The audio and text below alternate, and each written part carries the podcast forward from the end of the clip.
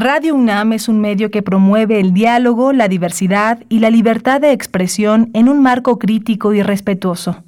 Los comentarios expresados a lo largo de su programación reflejan la opinión de quien los emite, mas no de la radiodifusora.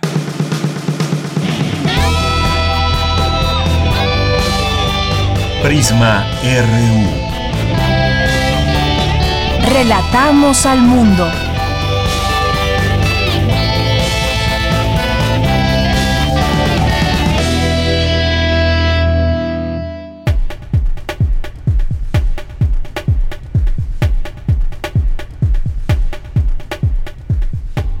¿Qué tal? Muy buenas tardes. Bienvenidos sean todos ustedes a Prisma RU que se transmite a través de Radio UNAM en estas frecuencias 860 de AM, 96.1 de FM.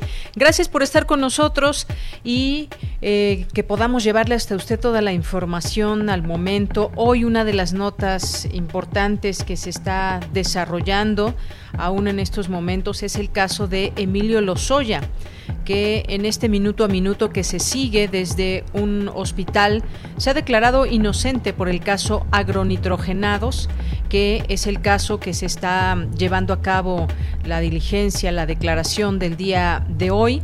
Dijo textualmente, demostré, demostraré que no soy responsable ni culpable de los delitos que se me imputan, afirmó el exdirector de Pemex durante la audiencia realizada por videoconferencia.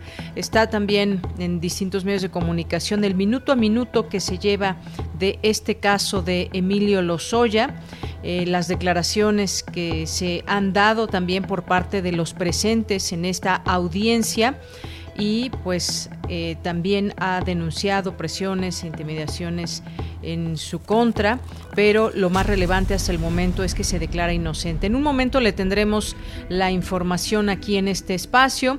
Por lo pronto, pues les saludamos con mucho gusto, les invitamos a que participen con nosotros. Su participación es importante para el equipo de Prisma RU. Recuerden que nos pueden seguir y escribir a través de nuestras redes sociales en Facebook, nuestra página de Facebook nos encuentran como Prisma RU y en nuestro Twitter nos encuentran como arroba Prisma RU, RU ambas con mayúscula. Yo soy de Yanira Morán. Les saludo a nombre de todos mis compañeros en esta tarde, en este martes 28 de julio del año 2020.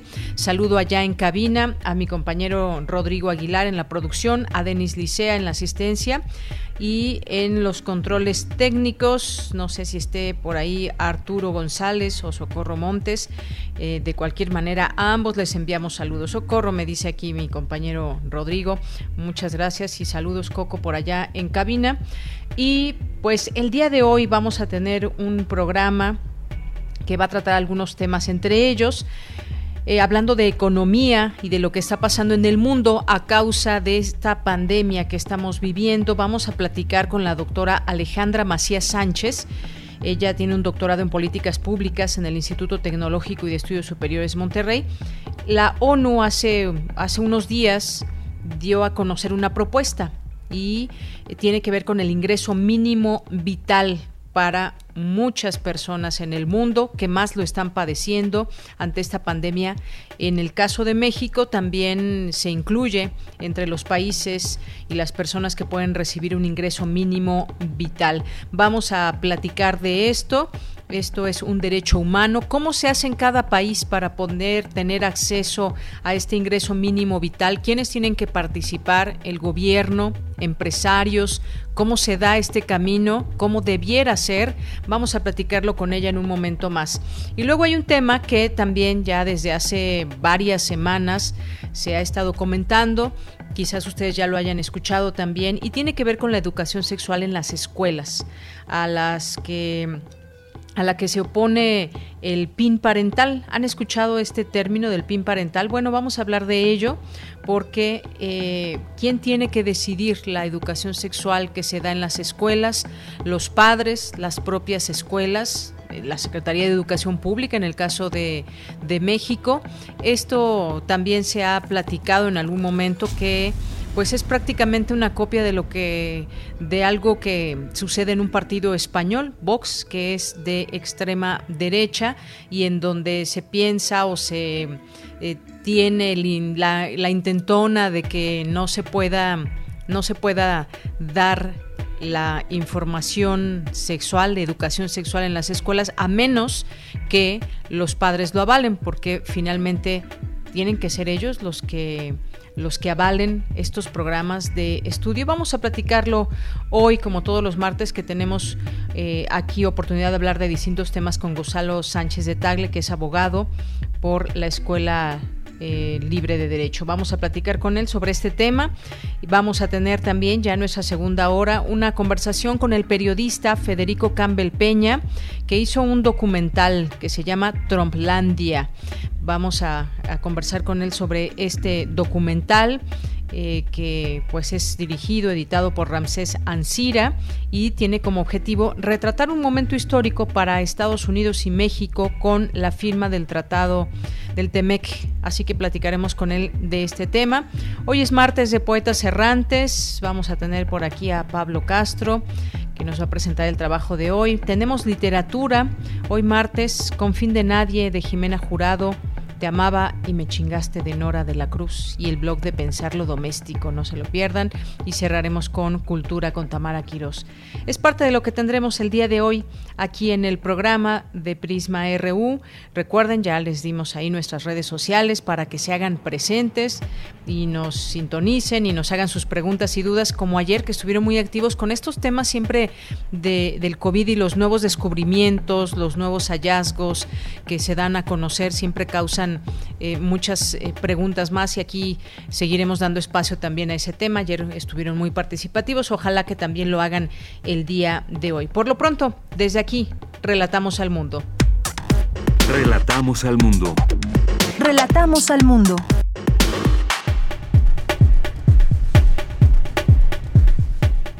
Y en este martes 28 de julio habilita la UNAM actividades y trámites no presenciales.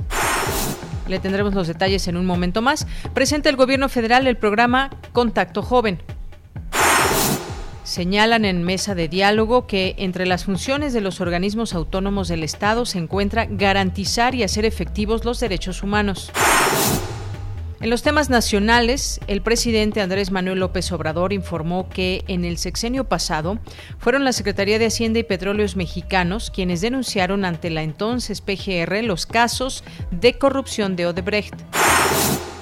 En su primera audiencia, el exdirector de Pemex, Emilio Lozoya, rechazó ser responsable del delito de lavado de dinero y de haber recibido un soborno de Altos Hornos de México para aprobar la compra de la planta agronitrogenados.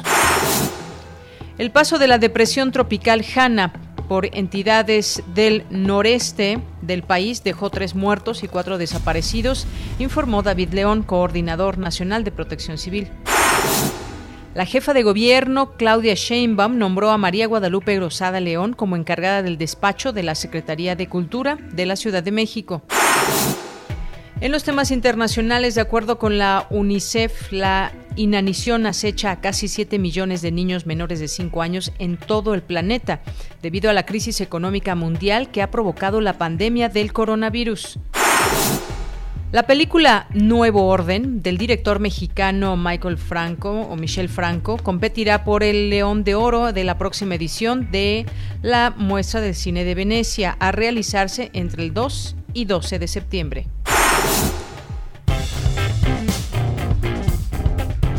Campus RU.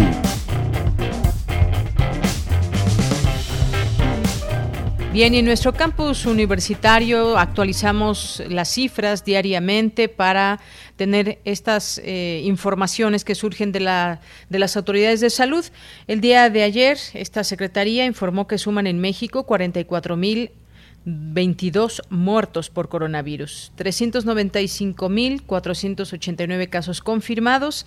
Y esta mañana en Palacio Nacional el subsecretario de Salud Hugo López Gatel fijó la postura del gobierno federal sobre el uso de cubrebocas, algo que desde alguna manera ha sido por ejemplo, en el caso del presidente, muy reticente a utilizarlo, lo ha utilizado en muy pocos momentos, si no es que el único cuando viajó a Estados Unidos, pero eh, también hemos tenido varios momentos por parte de la Organización Mundial de la Salud, donde al principio no se recomendaba de manera eh, estricta el uso del cubrebocas, no así en estos últimos tiempos, donde se exhorta a su uso en todo momento del espacio público. Vamos a escuchar lo que dijo por la mañana el subsecretario Hugo López Gatel. Lo podemos recomendar con mucho gusto para todas aquellas personas que están inquietas de que no hemos hecho la recomendación. Se recomienda el uso de cubrebocas, particularmente en los espacios cerrados, en los que es difícil mantener la sana distancia, como una medida complementaria de las demás. Sana distancia, lavado de manos, protección del estornudo, quedarse en casa si se tienen síntomas y acudir prontamente a atención médica si se padece COVID, aun cuando este no haya sido aún demostrado por laboratorio. Bien, pues ahí sus palabras con respecto al uso del cubrebocas. ¿Podría ser la sana distancia también esta posibilidad para evitar contagios? Pero si usted se da cuenta, si ha salido a la calle, sobre todo en algunos eh, sitios, en mercados, en tianguis, en el transporte público, muchas veces es difícil guardar esa sana distancia y entonces el cubrebocas en este sentido pues apoya muchísimo, es de gran utilidad.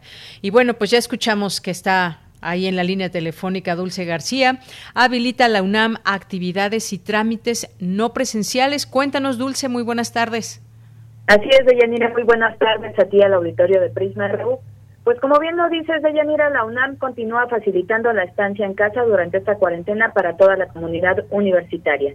Con la finalidad de garantizar las actividades académicas y administrativas, el rector Enrique Graue emitió un acuerdo por el que se habilitan diversas actividades y trámites no presenciales en nuestra casa de estudios. Así pues, las sesiones del Consejo Universitario, procedimientos de denuncia de violencia de género, procedimientos para la atención y protección de los derechos universitarios, así como para garantizar el orden y la disciplina universitaria, y trámites relacionados con servicios escolares como inscripción, reinscripción, cambios de grupo u horario, podrán hacerse a distancia. El acuerdo publicado ya en la página electrónica de la Gaceta de la UNAM señala que los consejos técnicos internos, asesores, académicos de área, de bachillerato, de posgrado y de difusión cultural así como las comisiones de los cuerpos colegiados continuarán sesionando a distancia o vía remota durante la emergencia sanitaria. Para ello, Deyanira, cada entidad, dependencia o instancia se apoyará de su área de sistemas y en su caso de la Dirección General de Cómputo y de Tecnologías de la Información y Comunicación de la UNAM. Las sesiones de los cuerpos colegiados se realizarán a través de las aulas virtuales universitarias para lo cual podrán solicitar el apoyo de la DGTIC y en la medida de lo posible las sesiones remotas se desarrollarán conforme a las directrices contenidas en la normativa universitaria correspondiente. No obstante, Deyanira, con el objetivo de proteger los derechos universitarios y garantizar el debido proceso, la Unidad para la Atención de Denuncias, la Defensoría de los Derechos Universitarios y el Tribunal Universitario podrán realizar actividades y trámites en forma presencial en caso de que lo estimen pertinente, procurando no concurran más de cinco personas. Las actas de los cuerpos colegiados, los oficios y la documentación generada durante el periodo de emergencia sanitaria se suscribirán con firmas digitales escaneadas. Una vez superada esta etapa, se recabarán las firmas autógrafas. El acuerdo también indica que las entidades, dependencias e instancias universitarias podrán realizar notificaciones a través de correos electrónicos registrados en los expedientes correspondientes. Los asuntos no previstos en este documento serán resueltos por el titular de la Secretaría General o de la Secretaría Administrativa, según corresponda, mientras que los que requieran interpretación normativa por la titular de la Oficina de la Abogacía General. Mediante el acuerdo está vigente hasta el momento en el que las autoridades universitarias comuniquen la reanudación total de las actividades. Y si el público desea consultar el acuerdo, puede visitar también la página de nuestra casa de estudios, www.unam.mx. Esta es la información de Yanira. Muchísimas gracias, Dulce. Un abrazo. Gracias a ti. Igualmente, muy buenas tardes. Muy buenas tardes. Bueno, pues ahí este, esta información, este anuncio por parte de la UNAM y ese regreso de algunas actividades no presenciales. Vámonos ahora con el caso Emilio Lozoya. ¿Qué ha pasado hasta el momento, desde las 9.35 de la mañana de este día que comenzó eh, esta audiencia inicial para determinar la situación jurídica del exdirector general de Petróleos Mexicanos, Emilio Lozoya? La Fiscalía General de la República informó que esta audiencia se realiza a través de videoconferencia debido a que el exfuncionario se encuentra en un hospital. Durante esta audiencia, la Fiscalía ratificó el cargo de adquirir inmuebles con recursos de procedencia ilícita por la venta irregular de la empresa Agronitrogenados. Evidentemente, pues una información que sabía y llevó a cabo este exfuncionario que hoy se declara inocente.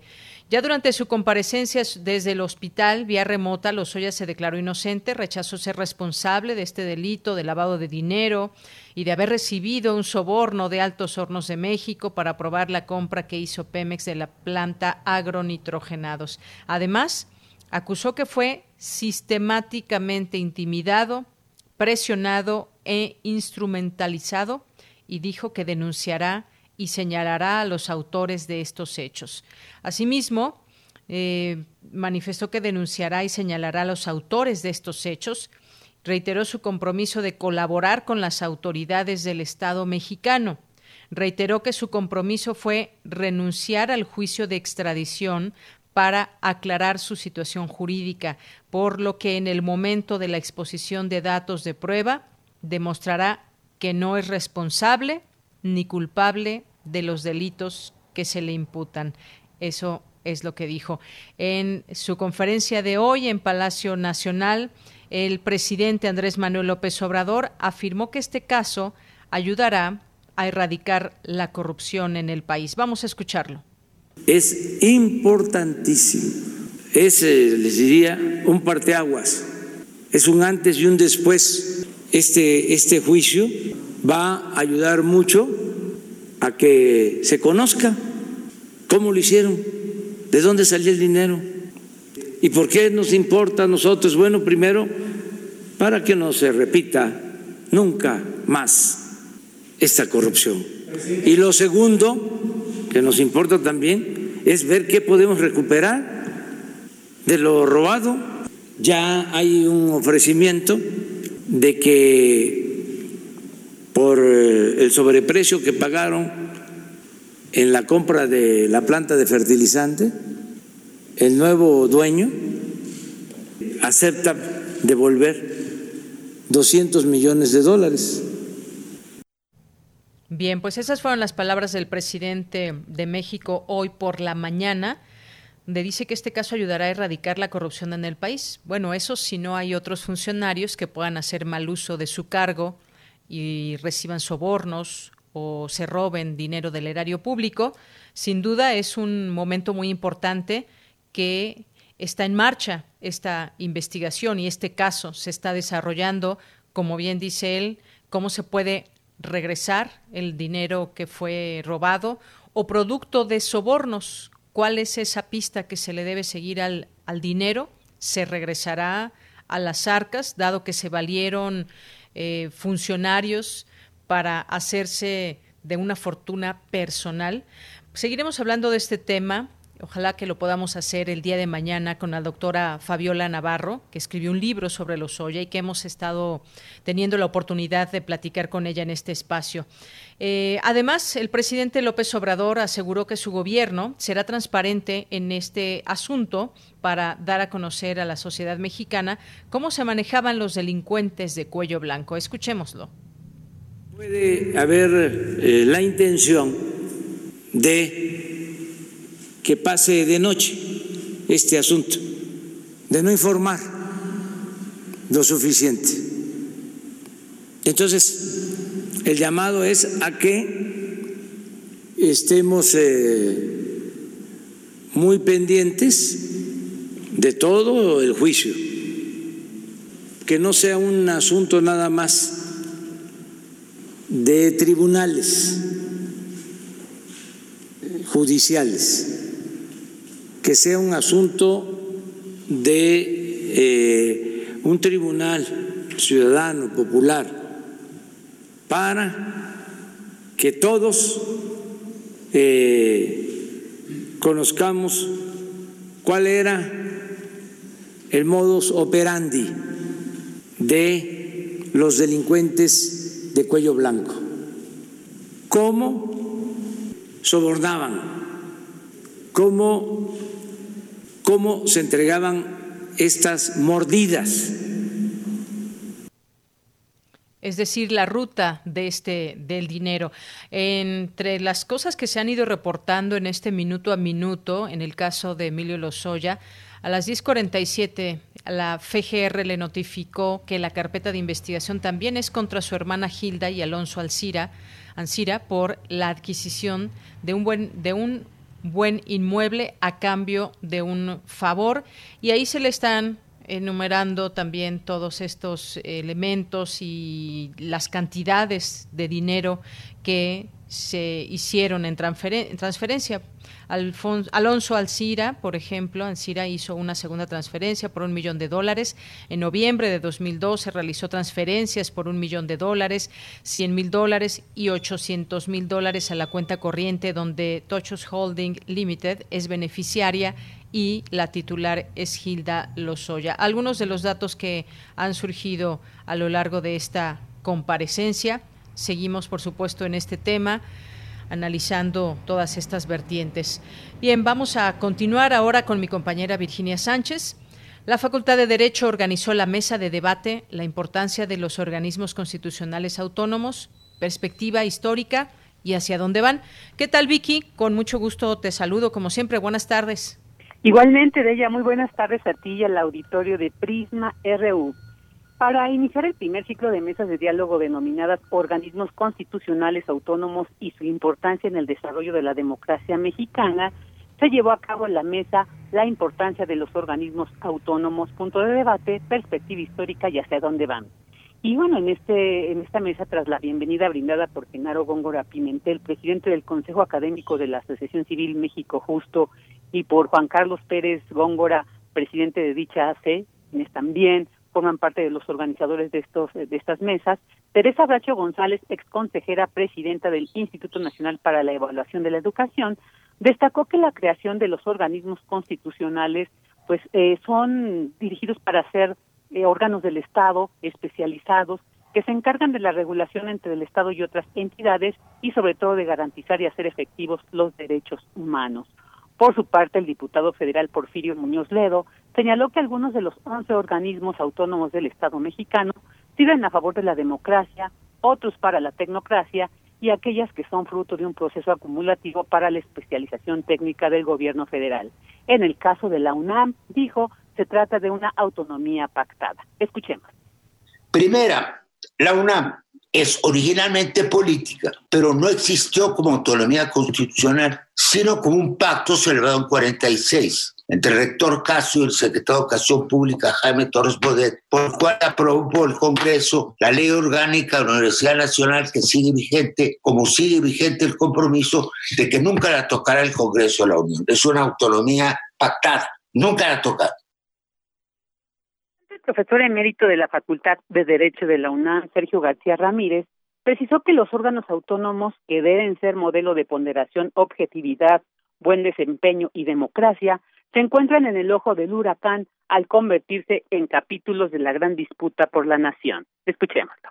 Yo mm, comprendo que se esté librando, se ha librado permanentemente a lo largo de siglos una enorme disputa por la nación. Pero confiaría en que los órganos autónomos no formen parte de las trincheras, de la militancia, de esa disputa por la nación, que mantengan la serenidad de su ejercicio, la ponderación de su funcionamiento para que se dé esa disputa por la nación por los medios legales y democráticos, pero no se utilice para socavar la función autonómica y para impedir la buena marcha de los entes autónomos y de las funciones a su cargo. En esta mesa también participaron Carlos Salazar Lomelín, presidente del Consejo Coordinador Empresarial, quien dijo que un país con buenas leyes tiene buena economía, destacó que todas las discusiones en torno a los organismos autónomos se encuentran en un proceso donde aún se puede hacer mucho por la eficacia y donde, dijo, aclaró, pues no se pueden definir un no se puede definir un solo camino para todos estos organismos.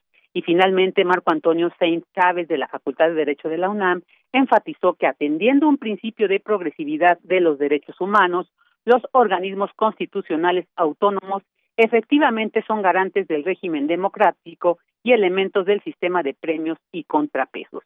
De ella, auditorio, pues este es un reporte de lo que se escuchó durante esta mesa, la importancia de los organismos autónomos, perspectiva histórica y hacia dónde va. Muy bien, pues muchísimas gracias, Vicky. Buenas tardes. Buenas tardes. Hasta luego. Continuamos.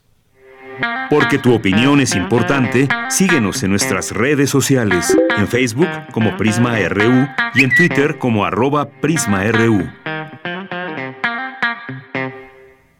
Una de la tarde con 28 minutos.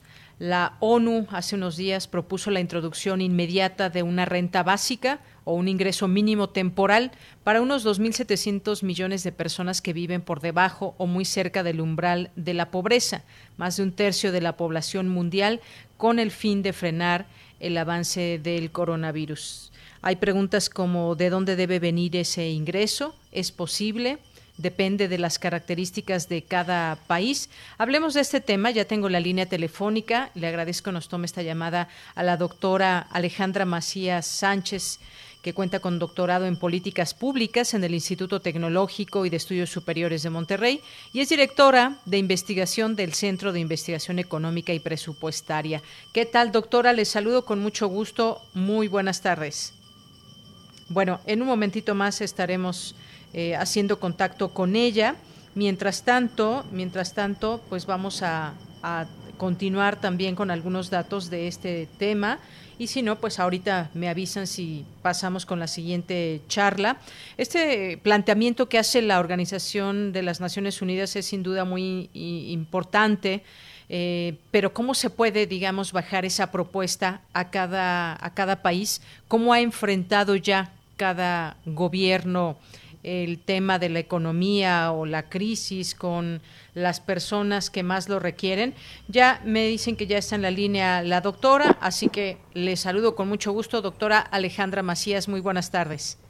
Buenas tardes, Deyanira, y buenas tardes a toda tu audiencia. Gracias, eh, doctora. Pues hablaba de este ingreso mínimo vital ante, ante la pandemia que eh, se propone desde la ONU. Sin duda es importante lo que dice este organismo, eh, pero en, esto, en este sentido, ¿cómo podría darse esta posibilidad? Eh, digamos que no es de manera universal y no es una misma fórmula para cada país. ¿Cómo se puede, mm, digamos, dar esta posibilidad?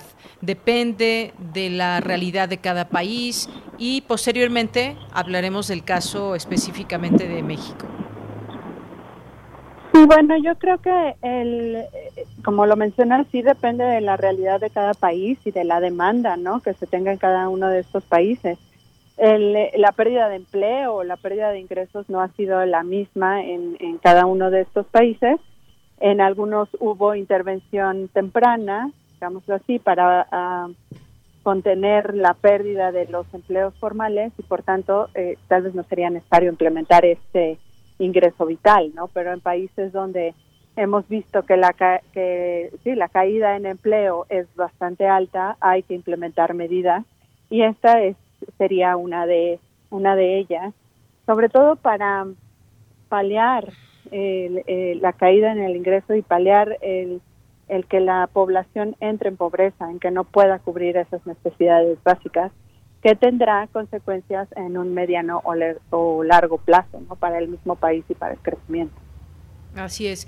Eh, como bien usted lo dice, hay países que pues han logrado enfrentar de una mejor manera la crisis, sobre todo cuando también hay confinamientos obligatorios o han habido confinamientos obligatorios y confinamientos que no son obligatorios, como el caso específicamente de México. Vamos a centrarnos ahora, doctora, si le parece bien, en el caso de México. ¿Es necesario una renta básica, este ingreso mínimo temporal aquí en México? Yo creo que sí, y de hecho eh, en el CIEP desde el 26 de marzo nosotros hicimos análisis sobre ciertas acciones que se podrían hacer para enfrentar la crisis sanitaria, pero también la crisis económica que venía eh, siguiendo a la primera. ¿no? Eh, entre una de esas es justamente eh, una transferencia monetaria a mayores de 18 años.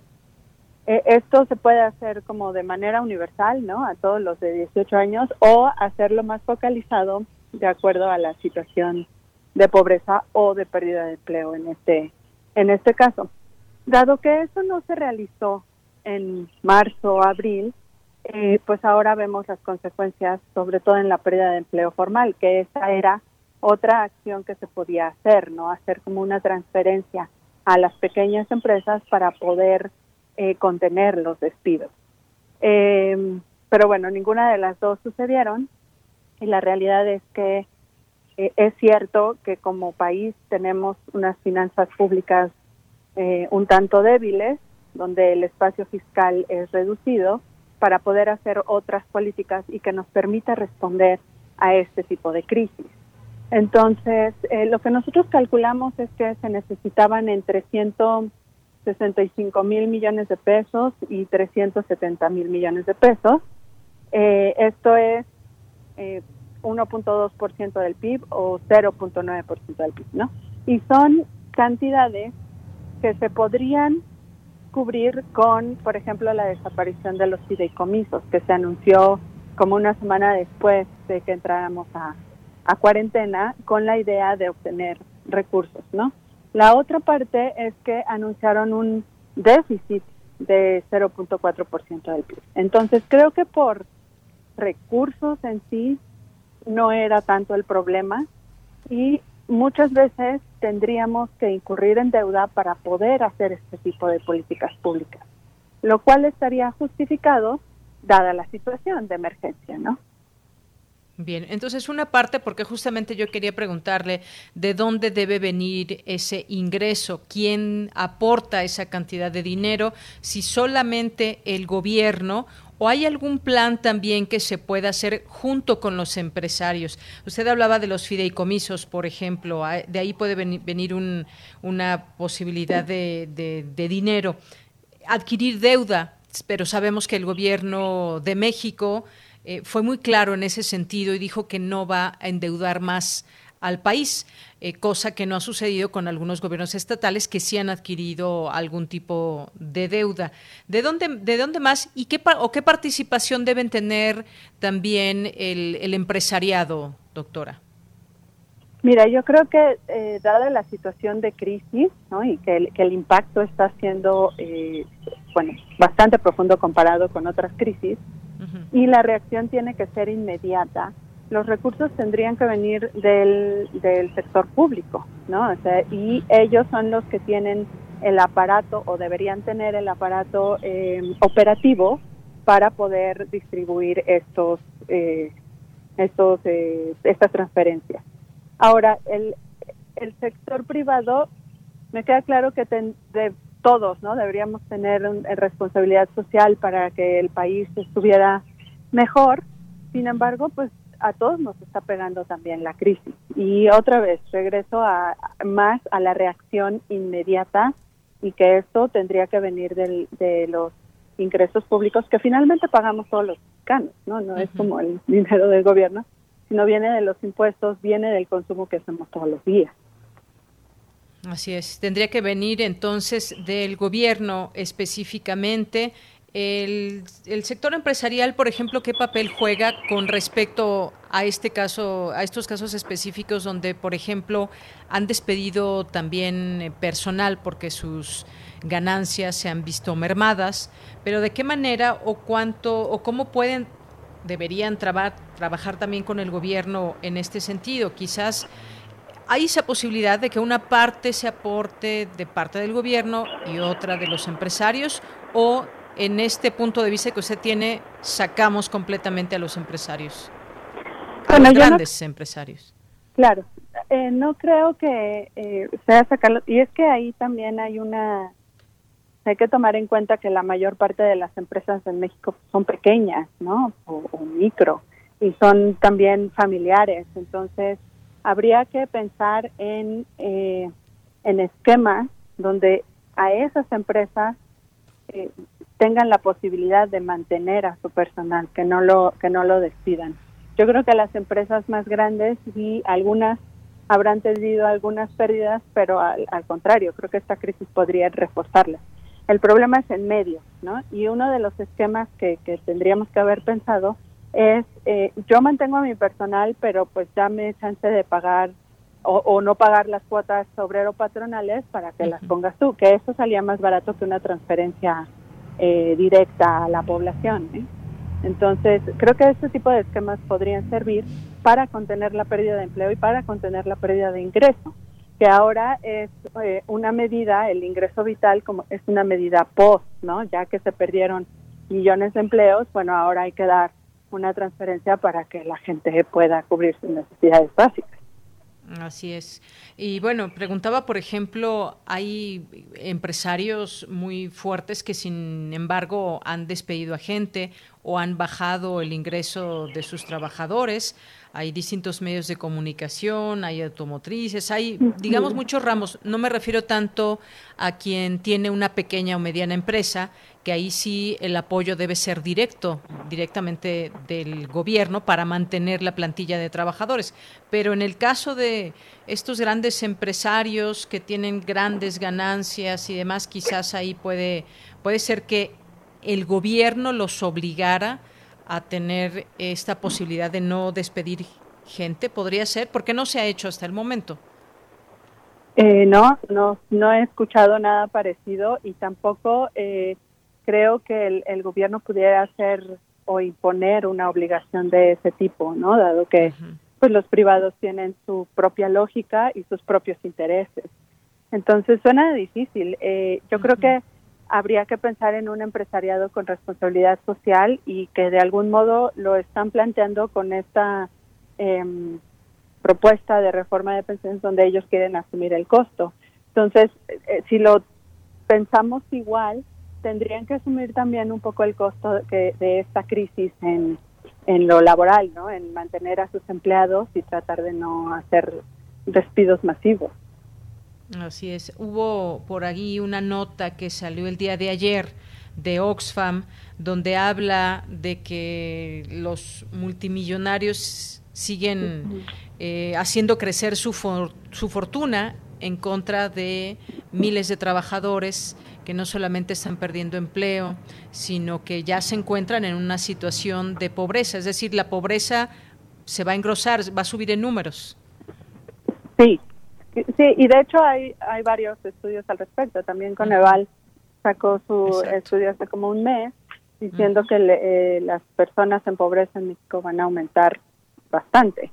Y eso, eh, como te mencionaba al principio, tiene repercusiones a mediano y largo plazo. O sea, a mí me queda claro el, el objetivo de no endeudarse como país, pero dado que estamos en una situación bastante difícil, creo que el, el concepto de deuda no tiene que ser malo, sino podríamos incurrir en deuda y usarla de manera positiva para que eh, la salida de la crisis no sea más compleja y que la población no caiga en pobreza. Así es. Bueno, pues entonces usted dice sí se puede o debería de aplicar en México y tiene que venir todo esta planeación desde el gobierno. Hay programas sociales, doctora, que están en marcha y que independientemente de esta pandemia ya se habían planteado y se están recibiendo, pero sin duda esto es insuficiente porque quienes reciben estos apoyos es una población definida, no es el trabajador que perdió su empleo, no es... Eh, eh, pues la mujer ama de casa, trabajadora, que no está teniendo los mismos ingresos. Es decir, eh, no hay, digamos, programas sociales que alcancen en este momento para toda la gente. Así es. Eh, de hecho, em, desde que se crean estos programas, ¿no? Con esta nueva administración, lo que nosotros veíamos es que hay un, un hoyo, digamos, entre los jóvenes y los adultos mayores, ¿no? En realidad la, la población económicamente activa no está apoyada a través de estas transferencias, cosa que sí sucedía con el, eh, el Progresa, Prospera, perdón, de la administración pasada, que sí eh, eh, entregaba transferencias a, a las jefas, ¿no? De familia y dependiendo de los hijos que tenían en la escuela. Entonces creo que eh, esa parte es lo que está mermando de, que estas personas no reciban este ingreso extra que pudieran recibir del gobierno federal, pero además creo que hay otra cosa que complica el entregar el ingreso vital, que es la focalización, es el identificar a las personas que lo necesitan. Hasta ahora parece que hay una pérdida de información en el padrón de beneficiarios, ¿no? Y dado que los programas vigentes no van a esa población, pues es muy difícil identificarla para entregar esta transferencia de manera más efectiva o eficiente. Muy bien. Bueno, doctora, pues muchas gracias por estar con nosotros aquí en este espacio Prisma RU de Radio UNAM para hablar de, de este tema que es muy importante, que está directamente ligado con la economía de cada persona y que esto suma a la economía de todo un país y qué se debería hacer, qué se puede hacer desde pues distintas miradas porque hay opiniones también encontradas en todo esto. Dice la ONU, debe haber esta renta vital, digamos, pero por otra parte, pues cada país tiene o no posibilidad de hacerlo. Muchas gracias. Muchas gracias a ti, Dayanira. Y bueno, solo invitar a tu audiencia que nos siga como CIEP MX en las redes sociales. Muy bien, CIEP MX. Muchas gracias. Buenas tardes, doctora. Hasta luego, buenas tardes. Continuamos. Relatamos al mundo. Relatamos al mundo. Es la una de la tarde con 44 minutos. Miren, mañana sería interesante retomar este tema también de lo que dice Oxfam, una pandemia que no es igual para todos. Eh, la pandemia multiplica pobres en América Latina, pero también fortunas, es lo que da a conocer a través de este informe y hablaremos de ello eh, el día de mañana. Por lo pronto, pues ya está en la línea telefónica y le agradezco Siempre nos toma esta llamada a Gonzalo Sánchez de Tagle, maestro por la Universidad de Georgetown y cuenta con la especialidad de Derecho Público por la Escuela Libre de Derecho. ¿Cómo estás, Gonzalo? Buenas tardes. Deyanira, qué gusto saludarte a ti y a los amigos que nos escuchan.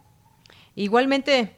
Oye, pues vamos a platicar ahora de este llamado PIN parental, el peligro o el peligroso camino para dejar a niños y adolescentes sin educación sexual. Cuéntanos, como siempre, Ponos en contexto qué es esto del PIN parental, qué está pasando en México, de dónde surgen estas ideas, las alertas que se prenden en torno a esto para que lo entendamos. Ahora que va a haber un regreso también a clases virtual, eh, que pues depende del grado en que estén los estudiantes, eh, se empiezan a tocar distintos temas y entre ellos el de educación sexual.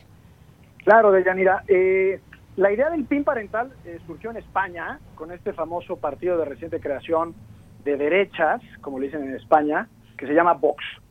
Pero eh, digamos que yo creo que se ha reducido al extremo eh, este debate y esta discusión, y es un tema, a mi parecer, mucho más complejo que como nos lo presentan. Y es complejo ¿por qué? porque yo podría asegurarte que todas las personas que nos están escuchando, en el momento en el que escuchan el PIN parental, adoptan una posición y usualmente es una posición relativamente definitiva. Y esa posición puede ser una u otra, en el sentido de yo como padre de familia tengo todo el derecho e incluso el deber de decidir la educación que reciben mis hijos, incluso la educación sexual, y del otro lado habrá quien diga, oye, sí, pero no. Eh, el Estado tiene la obligación de proveer información eh, suficiente para todos los jóvenes de México, de tal forma eh, que se eviten muchas externalidades negativas como embarazos adolescentes, eh, abuso sexual infantil, etcétera. Eh, y de alguna manera es, es tan cercano a nuestra médula, porque al final se trata de nuestros hijos, que genera muchas pasiones eh, encontradas. y en ese sentido creo que por eso se ha simplificado mucho el debate. Por otro lado, también creo que quienes promueven el PIN parental tienen todo el derecho para hacerlo. No digo que yo esté de acuerdo con ellos o que incluso considere que están en lo correcto, pero tienen el derecho a poner sobre la mesa estas discusiones. Muchas veces pensamos en México eh, que los progresistas o los liberales asumimos que tenemos la razón y la verdad, cuando una de las premisas esenciales de la libertad es que el de enfrente tiene exactamente el mismo derecho a pensar lo que le venga en gana. Y de alguna forma, si te, si te llevas, te aguantas. Y no necesariamente significa que vayas a estar de acuerdo con él o ellos contigo en absolutamente todo, ¿no? Y en ese, en ese sentido, eh, eh, ni una ni otra postura es neutral. Todas las posturas, incluidas las que están a favor o en contra del PIN parental, se sustentan en principios y valores y en marcos ideológicos generales que tienen consecuencias muy prácticas y directas. Bueno, dicho, digamos, esta, esta pequeña introducción, eh, ¿de qué va el PIN parental en términos generales? Implica que el Estado tendría la obligación de informar de manera previa a los padres y madres de familia cuando vayan a impartir programas, cursos o talleres en donde se hable de moralidad, sexualidad o valores de tal forma que estos padres o madres de familia puedan eventualmente dar o no su consentimiento para que los jóvenes eh, tomen esos cursos, digamos así, ¿no? Eh, y es el PIN parental. Vimos que hace un par de meses, quizás un poco más en Nuevo León, no se logró la mayoría en el Congreso local, pero sí sucedió en Aguascalientes. En Aguascalientes no se le, denomina PIN parental, pero, digamos, la esencia de la norma está en su artículo cuarto de la Ley de Educación del Estado. Este artículo ya fue impugnado por la Comisión Estatal de los Derechos Humanos y estábamos pendientes a que lo admita la Suprema Corte de Justicia. Digamos, para efectos de adelantar yo creo que esta norma es inconstitucional y no creo que la Suprema Corte vaya a entrar al fondo, sino por una cuestión de competencia. ¿Por qué?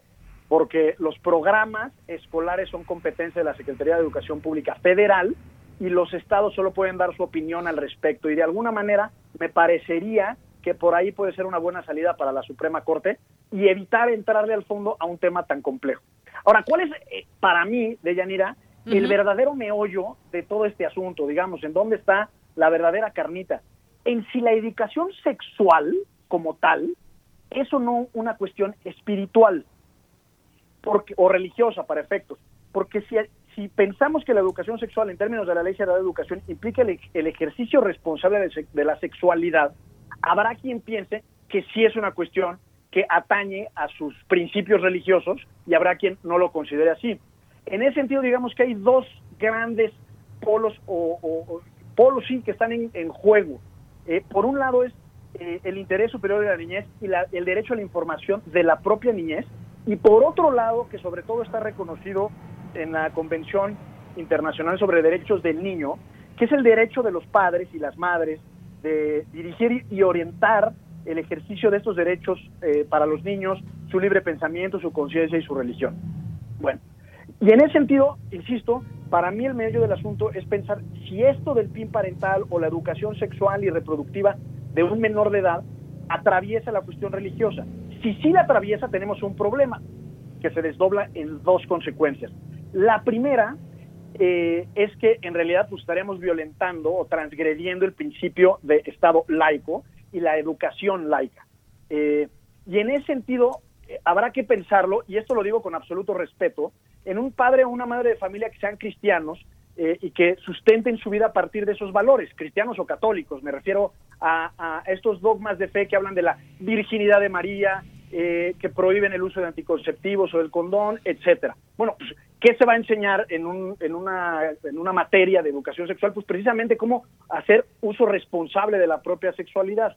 Eh, y del otro lado está, digamos, y en ese sentido tendríamos que estos padres de familia piensan que sus hijos serán adoctrinados a partir de otros valores morales o éticos. Y del otro lado de la ecuación, digamos, está quienes piensan o consideran que es simplemente una información valiosa que todos los niños y niñas y todos los jóvenes deberían de recibir en algún momento de su etapa de desarrollo. Y regreso un poco al principio. Eh, de un lado están quienes, quienes favorecen la idea del PIN parental, dicen, es que es, es mi derecho eh, decidir cuándo yo hablo con mis hijos de este tema, en qué momento, a partir de su propio desarrollo, madurez y evolución. Y del otro lado están quienes no, que dicen, es una escuela pública y todos coludos o todos rabones, ¿no? Y, me parece, Deyanira, que, que hemos llegado a un diálogo de sordos propio de la época de la polarización en que vivimos, no solo en México, sino en buena parte del mundo, en donde creo que están hablando dos idiomas diferentes y por eso no se entienden cuando quizás la solución está realmente en medio. Eh, hay un derecho a intervenir en la educación de tus hijos, sin duda. La Suprema Corte de Justicia de la Nación así lo ha reconocido, ha dicho en, distintas tesis jurisprudenciales que no son sustitutos el Estado de la familia y viceversa, sino que son complementarios y que una cosa sucede en la casa y otra cosa sucede en la escuela y está muy bien y así debe de ser. Eh, y pues bueno, digamos, como primera intervención sería eso de Yanira. Eh, así es. Hay polarización, como bien dices, pero fíjate que hasta, hasta se me hace, pues hasta cierto punto, sí grave, pero me llama mucho la atención estos eh, grupos. Ahorita nos dices quiénes están impulsando estas, eh, estas reformas o estas legislar en cada, en cada estado es, puede ser una agenda peligrosa porque los extremos no son, no son buenos. Como bien decías, y yo coincido con, con ello, los padres sí, sí tenemos derechos sobre los menores de edad sobre nuestros hijos y, la educación que queremos para ellos. Pero a cierta edad es criminal no dar cierto tipo de información.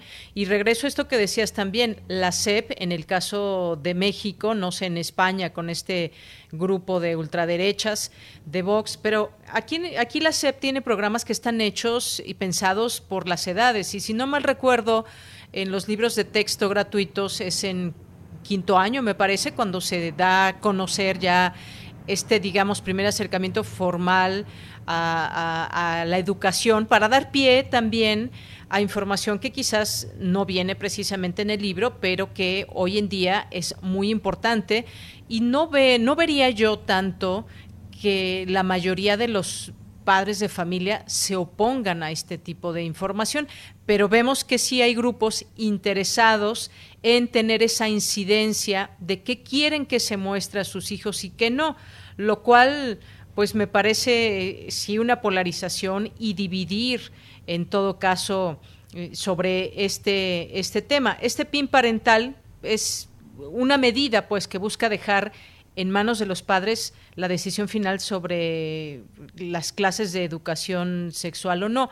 Pero, pues te digo, finalmente está la Secretaría de Educación Pública que marca esa, esa pauta y pues efectivamente cada escuela también de pronto eh, pues hace clases extras o va alguna persona invitada para hablar a los grupos que van que ya tienen ciertas edades para hablar de estos de esta educación sexual.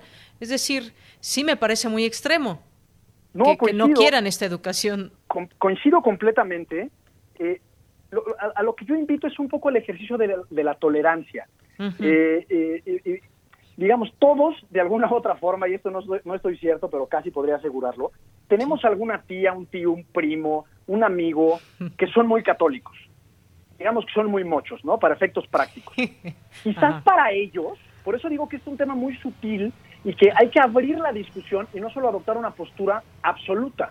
¿Por qué? Porque para el que es extremadamente católico puede pensar que en una escuela además gratuita y laica, que se hablen de estos temas, pues va en contra de sus valores personales, porque él preferiría ah, que pues. su hija o su hijo se enteren de la sexualidad un poco más tarde o porque le quieren dar un sesgo eh, religioso, espiritual.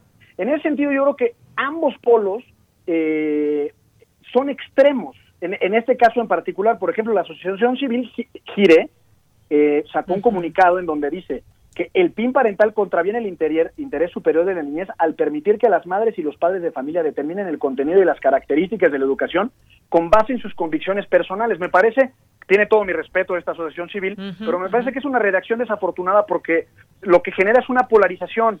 Entonces dice, oye, imagínate que tú eres ese, ese tío muy católico, entonces, oye, tú en, genuinamente pretendes que yo no tenga ninguna intervención en la educación de mi hijo a partir de mis convicciones personales, entonces, ¿qué hago? Pues igualmente me radicalizo, me radicalizo y entonces propongo cosas eh, eh, desfachatadas, como el fin parental, de tal manera que mi hijo ni siquiera se acerque a esas clases, ¿no? Eh, creo que ambas hay que, hay que tratar de interpretarlas a partir de intereses genuinos, eh, sin descalificar de entrada ninguna de las posturas y tratar de llegar a un punto medio. El punto medio es reconocer, como ya lo hizo la Suprema Corte, que los padres tienen intervención en la educación de sus hijos, intervención a partir de sus propias convicciones personales eh, y que de alguna forma eh, tienen una cabida en la educación de sus hijos. Por supuesto que el Estado tiene un papel fundamental y coincido con tu expresión de que sería criminal a cierta edad no dar esa educación, sobre todo por las consecuencias tan nocivas que podría tener porque no solo es el ejercicio responsable de la sexualidad, sino es planeación familiar, maternidad y paternidad responsables, prevención de embarazos adolescentes, eh, transmisiones, eh, eh, infecciones de transmisión sexual e incluso delitos de abuso sexual de menores. Y en ese sentido, creo que es fundamental la educación sexual, pero no hay que excluir de, en definitiva a los, a los padres de familia. Yo creo que al final, en el, en, el, en el fondo del asunto, hay dos derechos legítimos o dos posiciones o principios encontrados, que por un lado es el derecho de los padres de familia y por otro lado está el interés superior de la niñez. ¿En dónde está el interés superior de la niñez? pues, en, su verdadero desarrollo y su verdadera educación. Si esto llega a la Corte y se pronuncia de fondo de Yanira, yo creo que al final del día va a decidir la Suprema Corte por el interés superior de la niñez por encima del derecho de los padres a, interceder o intervenir en esta materia por las implicaciones sociales y personales que tiene justamente la educación sexual y reproductiva.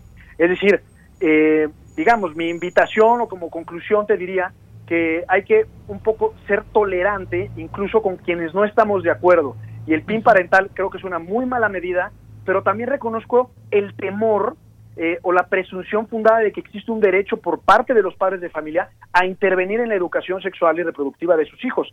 Flaco favor hacen respuestas como la de Gire al decir que no tienen derecho a intervenir a partir de sus convicciones personales porque lo único que hace es polarizar el debate y nos perdemos todo lo que existe en medio como posible solución, incluso en beneficio de ese interés superior de la niñez. Así es. Bueno, pues sí, mira, yo, yo creo también que la información que se da, pues es justamente eso, para conocer, para que se informe a los niños, a los jóvenes, no es para promover eh, relaciones sexuales, abortos y demás. No, creo que también ahí depende mucho de estas agrupaciones que ya para despedirnos nos dices quiénes están, ya no las comentamos. involucrarnos como padres en esta, en esta educación e información sexual, ¿qué están viendo en la escuela? ¿Qué le puedo dar yo a mi hijo o a mi hija? porque la educación debe estar en primer lugar a favor de los niños, a favor de los jóvenes. La información sexual es poder, es poder para ellos y saber cómo pueden contagiarse de alguna enfermedad, eh, alguna ETC de transmisión sexual, cómo se contagia el VIH, en fin, muchas otras cosas. Sería terrible no tenerla. Involucrarnos en saber qué, es lo que la escuela les va a dar a conocer, pero sin duda esta información sexual no es para promover nada malo, nada en contra de ese interés de, la niñez, si es hablar quizás que existe la homosexualidad, la bisexualidad. O los eh, diferentes tipos de familia, por ejemplo. Exactamente. Eso me parece muy importante porque si no, ¿en qué mundo vivimos? Debemos de saberlo y los niños también. Mira, yo creo que, bueno, no, no, no, no obviamente, pero eh, desde el punto de vista político, pues el Partido de Encuentro Social eh, ha sido el verdadero promotor de esta iniciativa. Eh, y por supuesto grupos de derecha que se que, digamos que de alguna manera o ideológicamente están cerca de las iglesias eh, cristianas o católicas en ese país. Yo al final diría que lo más importante es defender los derechos de la niñez, defender el interés superior de la niñez y, y, y concluiría con una cosa, o sea, la educación sexual no es una invitación a la promiscuidad de las juventudes mexicanas, ¿no? O sea, no es una invitación a que tengan relaciones sexuales, sino simplemente a que lo hagan de forma responsable e informada. Y digamos que esa sería mi conclusión personal. no estoy de acuerdo ni a favor del PIN parental, me parece que es una muy mala medida y puede ser un retroceso importante, como tú lo apuntabas al inicio. Pero del otro lado, y, ahora sí concluiría, eh, también reconozco el derecho de quienes no están de acuerdo con eso a expresar la voz. Bueno, pues con eso nos quedamos. Sí, digo, finalmente están en su derecho de, expresarse eh, y habrá que tener la información muy, muy clara porque... Eh, ¿Quiénes son, te decía, quiénes son estos representantes, estas asociaciones que exigen la aprobación del PIN parental? ¿Quiénes son? Son asociaciones que se identifican con, con, la Iglesia Católica, con la Iglesia el, Frente Nacional por la Familia seguramente está involucrado, eh, supongo que es una, un, tema que les hará mucho ruido eh, a, la gente que está en contra de la legalización y despenalización del aborto. Digamos, esos grupos que usualmente están eh, defendiendo esa agenda denominada conservadora, asumo que son los mismos que están en este en este frente, quizás el PAN, quizás el partido de los Calderón, etcétera, ¿no? Así es. Oye, ya nos tenemos que ir, pero por ejemplo he visto algunas de las pancartas en estas marchas, en fotografías que se pueden ver. Dice, por ejemplo, y es lo que te digo, de ahí viene mucha ignorancia también, no a la educación homosexual a nuestros hijos en la escuela. No se está hablando de una educación homosexual. Digo, me parece también que estas asociaciones tendrían que informarse un poco más, ¿no? Sin duda, y me quedaría con tu expresión de que la información es poder y sobre todo en manos de la juventud, ¿no? Claro que sí. Bueno, pues Gonzalo, como siempre, un gusto platicar contigo. Muy buenas tardes. Al contrario, un abrazo. Un abrazo, hasta luego. Gonzalo Sánchez de Tagle, que tiene una especialidad en Derecho Público por la Escuela Libre de Derecho. Nos vamos al corte ya y regresamos a la segunda hora de Prisma RU. Porque tu opinión es importante, síguenos en nuestras redes sociales, en Facebook como Prisma RU y en Twitter como arroba PrismaRU. Ante su caída en las encuestas, López Obrador pretende desaparecer el INE para manipular las elecciones. Es el aparato de organización de elecciones más caro del mundo y nunca garantizaron elecciones limpias y libres. Presidente, el INE sí garantiza las elecciones, como lo hizo en las que tú ganaste. No queremos regresar a los tiempos antes del INE, cuando los gobiernos hacían trampa en los procesos electorales. No metas la mano en esa institución. PRD. En la temporada de lluvias, tu seguridad y la de los tuyos es lo más importante. El viento extremo y las grandes cantidades de agua reblandecen la tierra, arrastran objetos, provocan inundaciones y desbordan ríos y lagos. Infórmate y atiende las indicaciones oficiales. Ten a la mano un kit de emergencias, ponte a salvo. Y sobre todo, no intentes cruzar ríos, arroyos o pasos a desnivel. Con agua trabaja 24 horas al día por ti. Ayúdanos a protegerte. Gobierno de México. Prisma RU. Relatamos al mundo. Estamos de regreso, ya son las 2 de la tarde con 4 minutos. Gracias por continuar en esta sintonía de Prisma RU a través de Radio UNAM. Aquí seguimos con todo gusto informándoles y también aquí teniendo la posibilidad de, leerlos, lo que nos escriben en, en, nuestras redes sociales, Facebook y Twitter. Estaba escuchando ahorita que nos fuimos al corte este spot del PRD donde dice que AMLO pretende desaparecer al INE, incluso a ver, estoy tratando de buscarlo si hay alguna alguna nota en torno a todo esto. Y bueno, pues un gran tema también, desaparecer al INE.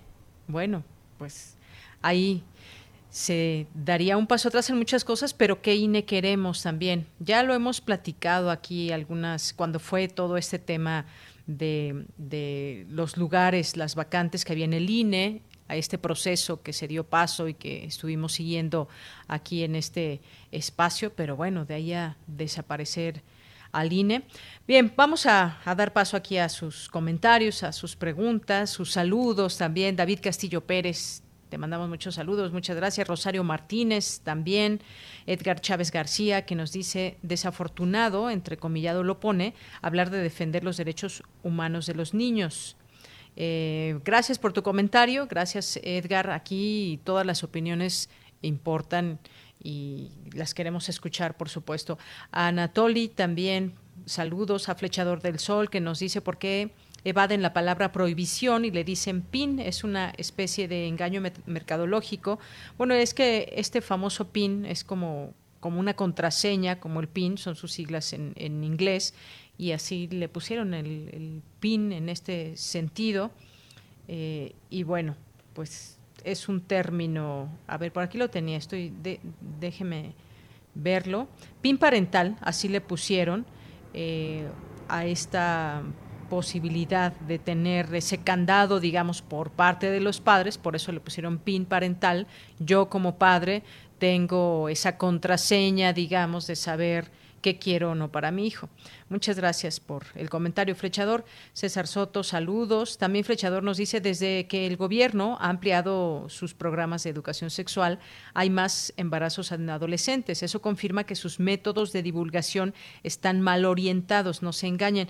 Este es un punto también muy importante. Efectivamente, México está entre los primeros lugares de embarazos no deseados embarazos adolescentes, pero muchos embarazos adolescentes pueden ser deseados, pero los no deseados, donde, pues bueno, justamente se tiene la información o no a todas estas personas, a todas estas mujeres que pues eh, tienen un embarazo no deseado, cómo qué es lo que está fallando. habrá que preguntarnos eso. La información se requiere dar a más temprana edad o se requiere otro tipo de enfoque en esta información. Es un buen punto discutir todo esto. Muchas gracias, flechador.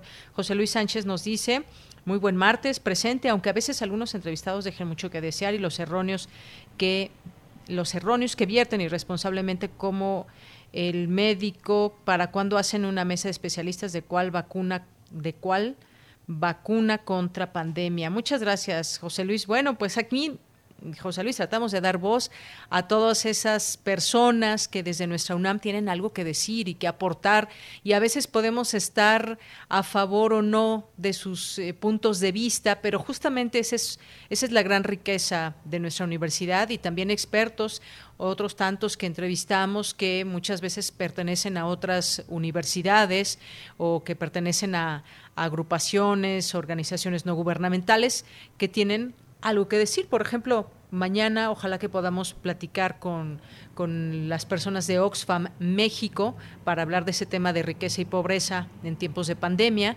Y pues bueno, ahí así más o menos es como vamos configurando nuestra oferta de entrevistas o nuestra posibilidad de entrevistas para todos ustedes y nos da mucho gusto que opinen y nos digan qué les gusta, qué no les gusta. Esteban Rodríguez también, muchas gracias. Eh, le mandamos saludos también a Alejandro Toledo, a Mayra Elizondo, muchas gracias. Eh, a Mario Navarrete, en esta ocasión también que nos manda aquí un video y de rápido puedo ver aquí una, una alcancía, un puerquito aquí de alcancía. Muchas gracias por los por este detalle y por los videos enviados. David Castillo también por aquí que nos está escuchando puntualmente. Y Chris Morris también, Joel Cabrales, Abimael Hernández, Juan Stack. ¿Quién más por aquí? Ricardo Israel, Silvia Rábago, El Santo Semáforo Naranja, eh, Hernán Garza, Mayra Williams y a todos ustedes que nos están por aquí escribiendo. Muchas gracias. José Ramón, Ricardo Muñoz, Oscar Cepeda, Jean-François Charrier, a Lara, a la doctora Carla Salazar. Le mandamos muchos saludos también. Eh, gracias a todos ustedes. Aquí estamos y seguimos escuchándolos y leyéndolos. Pues vámonos a, a la información, a la información de este día, miércoles 28, no, miércoles, no, martes, martes 28 de julio. El estrés y la depresión, principales problemáticas entre los jóvenes durante esta pandemia. Cuéntanos, Cindy, buenas tardes. ¿Qué tal, Deyanira? Muy buenas tardes. Durante la conferencia vespertina del informe diario sobre coronavirus COVID-19, Guillermo Santiago Rodríguez, director general del Instituto Mexicano de la Juventud, presentó el programa Contacto Joven, creado para mejorar la calidad de vida de la juventud mexicana durante y post pandemia, pues los temas más presentes entre los jóvenes son el estrés y la depresión. El funcionario indicó que se trata de un esfuerzo interdisciplinario que pretende atender este sector con un enfoque en salud mental y adicciones. Esta red está conformada por 300 jóvenes de entre 20 y 29 años, de los cuales 173 están ejerciendo su servicio social universitario y 127 están apoyando de manera voluntaria. Cabe destacar que 231 jóvenes son mujeres y radican en 26 estados de la República. También quiero compartirles que existirán 20 eh, personas profesionales de salud que estarán dando supervisión y acompañamiento a estos jóvenes durante todo el programa. Por su parte, Diana Iris Tejadilla Orozco, directora de Normatividad y Coordinación Institucional del Secretariado Técnico del Consejo Nacional de Salud Mental, indicó que los jóvenes que pertenecen a la red conforman dos grupos. El primero brindará atención vía WhatsApp al 5572 11 2009. El segundo está desarrollando materiales psicoeducativos.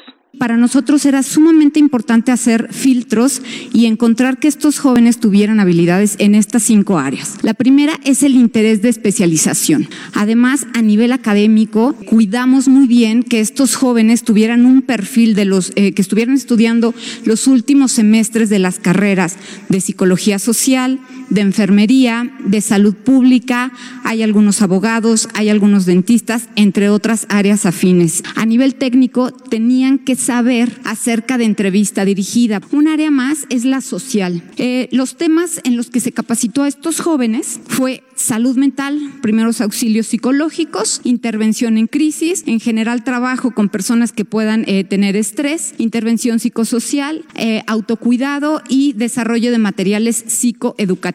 Deyanira, cabe recordar que una de las instituciones participantes en esta Red Nacional de Atención Juvenil es el Departamento de Psiquiatría y Salud Mental de la Facultad de Medicina de la UNAM. Este es el reporte. Muy buenas tardes. Gracias, Cindy. Muy buenas tardes. Vamos ahora con Dulce García. Analiza la UNAM 500 revistas científicas mexicanas del siglo XX. Adelante, Dulce.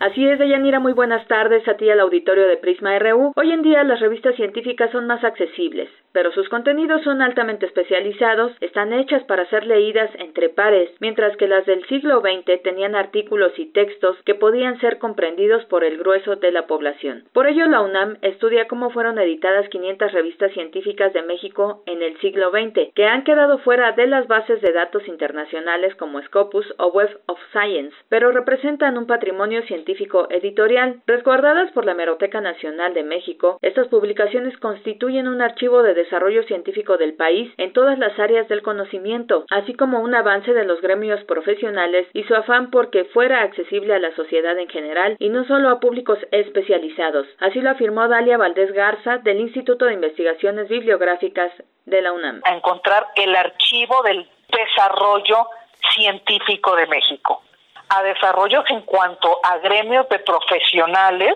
que desde el siglo XIX estaban muy interesados en que el conocimiento realmente llegue a la sociedad.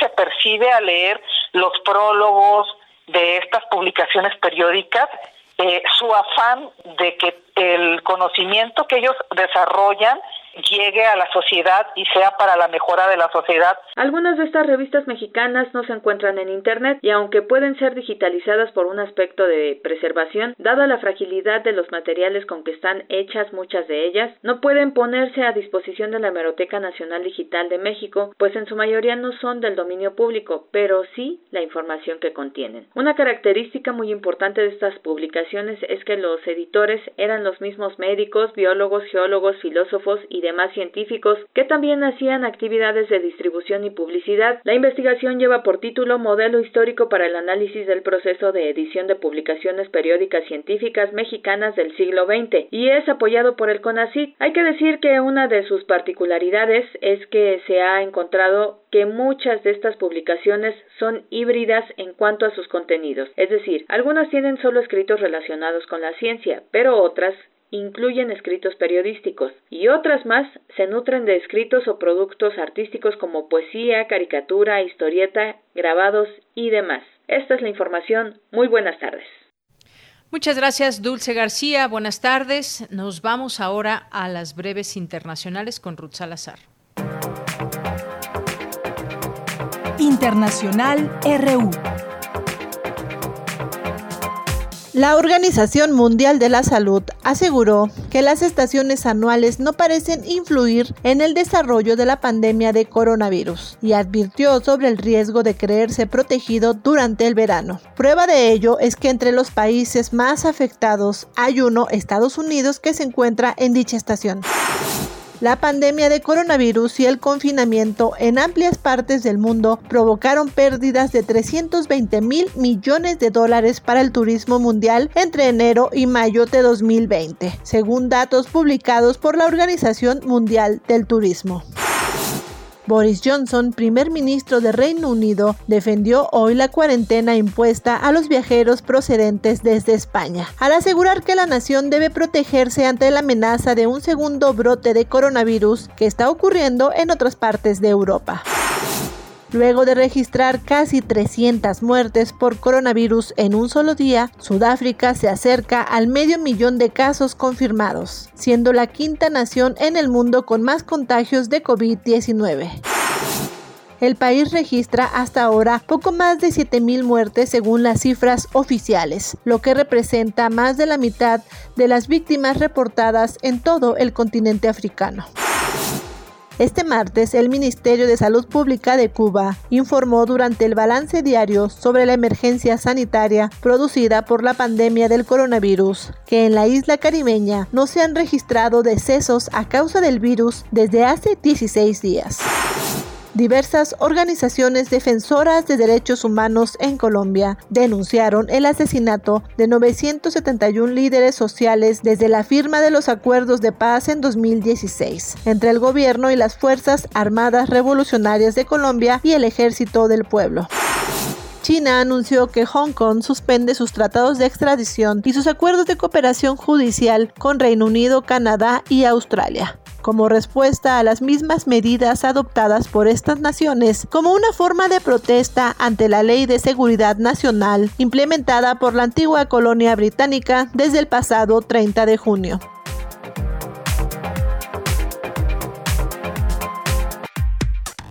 Relatamos al mundo. Relatamos al mundo.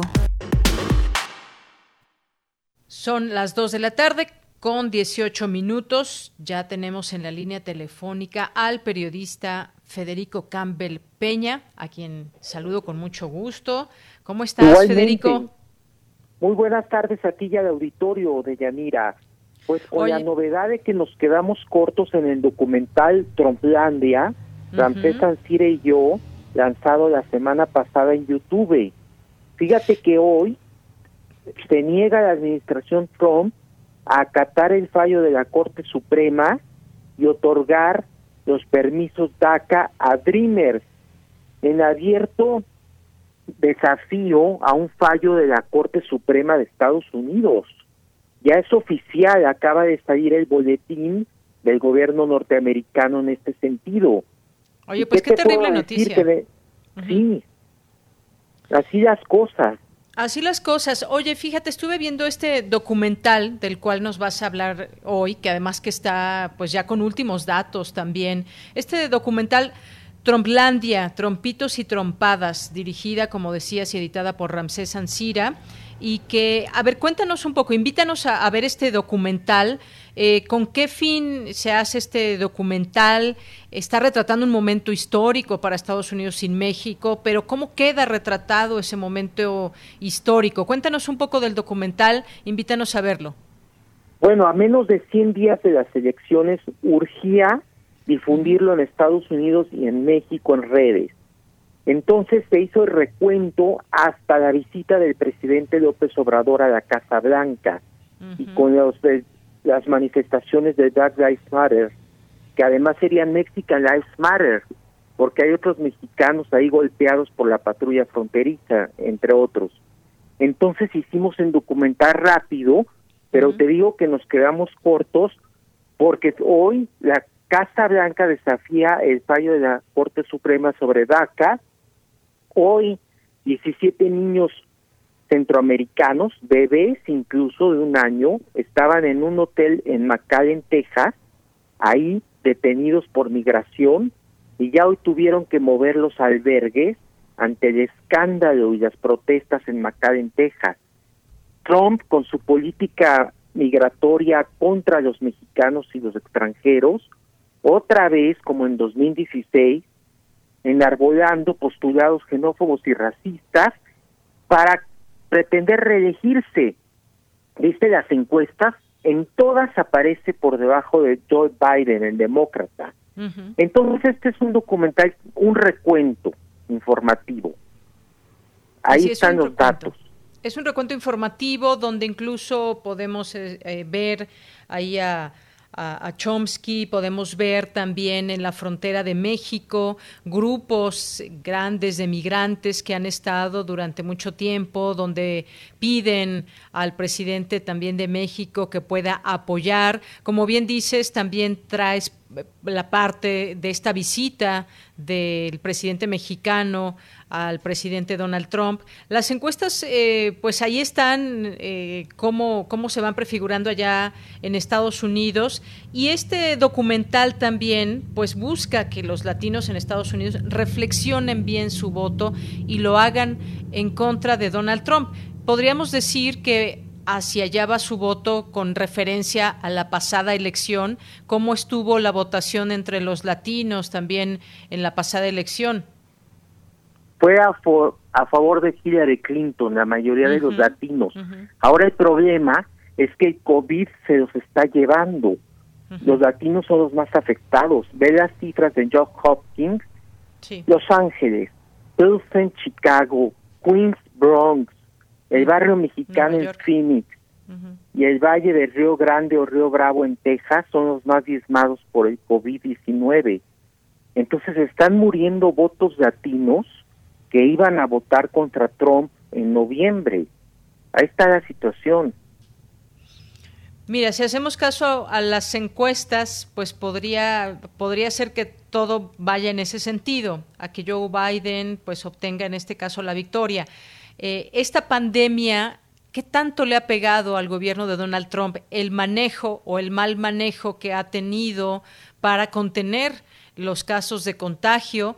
Y bueno, máxime también estamos viendo este rebrote de marchas en contra del racismo y que pues no ha logrado parar eh, Donald Trump e incluso parecería en ciertas partes de su discurso que incentiva este, este racismo.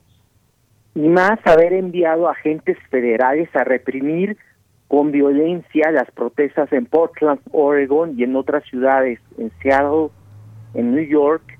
Ayer fue las imágenes de estos agentes federales vestidos como soldados de la Guardia Nacional, aunque dice police, su inscripción en el uniforme, golpeando a los manifestantes de Portland, Oregon todo está en redes. De tal manera que siguen hoy las protestas, a las 7 de la tarde comienzan diariamente, llevan dos meses, 60 días en Portland, contra Trump, contra la movilización de agentes federales. Estamos viendo una cosa, realmente una revuelta. En Louisville, Kentucky, salieron armados los afroamericanos, como los Black Panthers, el sábado. Ahí desfilaron con armas de grueso calibre. Esto es una revuelta sin precedentes.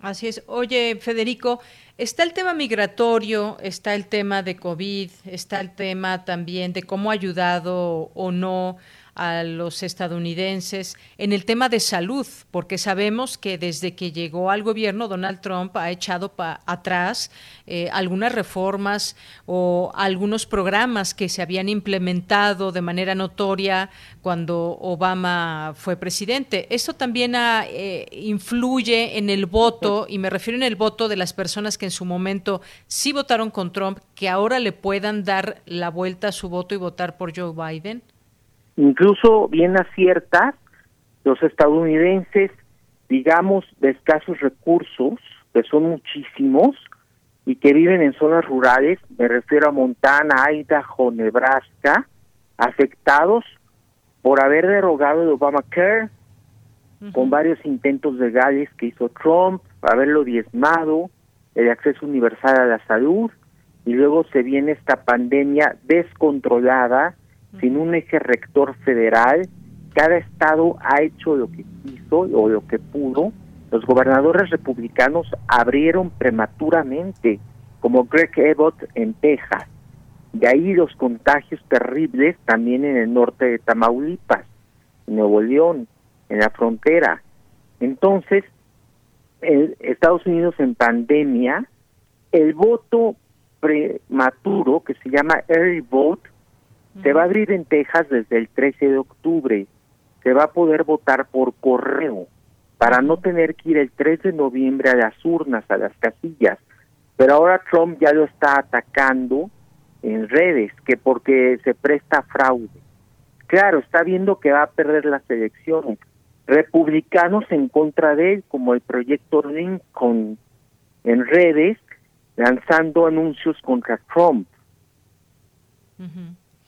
Oye, incluso pues en estos mensajes que de pronto pueden ser poco claros o que pueden ser muy arrebatados de Donald Trump, eh, se bajó un video, tengo entendido, de Twitter donde pues no daba una clara referencia a este tema de, de COVID. Incluso hay eh, también pues distintos eh, videos en donde no ha tenido una muy clara eh, congruencia dentro de los discursos que de pronto lanza o ha tenido también lamentables declaraciones en torno, eh, por ejemplo, a cómo se puede curar el COVID-19. Otra vez con la hidroxicolina, o como se llame, sí. ¿no? Que también su amigo Bolsonaro la utilizó en Brasil y que no, la OMS no avala este medicamento. Ahora, hace 10 días Trump cambió al equipo de campaña y hace 10 días empezó a lucir cubrebocas en algunos momentos. Ayer en Carolina del Norte a recorrer una farmacéutica, se la puso, ya no en la conferencia de prensa. Y así a veces los usa diciendo que bueno, no es tan mal el cubrebocas, imagínate, a estas alturas, con tantos miles de muertos. Así es. Bueno, pues mira, ya tu documental, este documental eh, lo podemos ver en YouTube. ¿Cómo se llama? ¿Cómo buscamos el documental? ¿Así? ¿Trumplandia? De trumpitos y trumpadas, que es la frase de Porfirio Muñoz Ledo cuando fue a la estación migratoria en Tapachula y vio que eso es un gueto del Instituto Nacional de Migración, de INAMI, que a los africanos, haitianos, centroamericanos y cubanos los tienen encerrados sin poder transitar. Entonces Porfirio Muñoz Ledo alza la voz y dice trumpitos a los colaboradores de Trump en México y trumpadas las ocurrencias. Así diario, sorprendidos estamos. Bueno, pues entonces, dejamos esta invitación a nuestro público que conozca este, este documental, esas imágenes, esas entrevistas que se pueden encontrar en este documental de Tromplandia, Trompitos y Trompadas, eh, dirigida, editada por Ramsés Ansira. Y pues a ti también muchas gracias, Federico, que siempre has estado muy atento a estos temas y ahí te seguimos en tus redes sociales también. Gracias, un gran abrazo a ti y al auditorio. Igualmente para ti, hasta luego. Federico Campbell Peña, periodista y con este documental que les invitamos a conocer. Continuamos. Porque tu opinión es importante, síguenos en nuestras redes sociales, en Facebook como Prisma RU y en Twitter como arroba PrismaRU. Son las 2 de la tarde con 30 minutos. Ya está en la línea telefónica lo saludo con muchísimo gusto a Pablo Castro, que es actor y forma parte del grupo de los Poetas Errantes. ¿Cómo estás, Pablo? Muy buenas tardes. Hola, Deyanira, buenas tardes. Un gusto estar una vez más contigo y con todos nuestros radioescuchas. Así es, oye, y en tiempos de pandemia seguimos escuchando su trabajo, lo cual nos da mucho gusto y con todo y las limitaciones que a las que se enfrentan también ustedes para para trabajar y, traernos esta, estas cápsulas de los martes. Cuéntanos de la del día de hoy, por favor. Claro, Deyanira. Mira, esta cápsula se centra en un mundo de la mitología, la mitología griega, pero lo que me interesaba abordar aquí no era tanto el, pues, el asunto de las historias mitológicas, sino el asunto de cómo el ser humano, a pesar de todos estos tiempos, sigue igual, seguimos igual. Entonces, aquí básicamente la premisa es hasta dónde puede llegar un ser humano por querer cambiar el mundo o querer cambiar su entorno.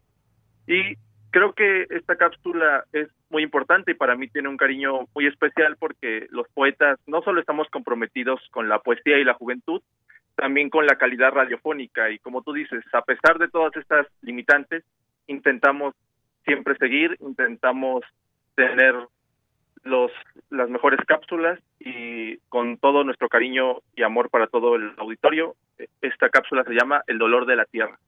Bien, pues vamos a escucharla y regresamos contigo, Pablo. Claro, Dayanira.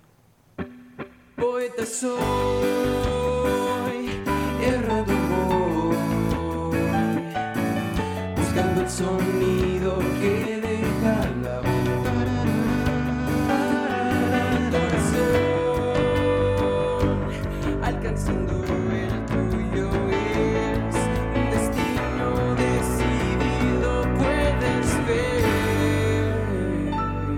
Errantes.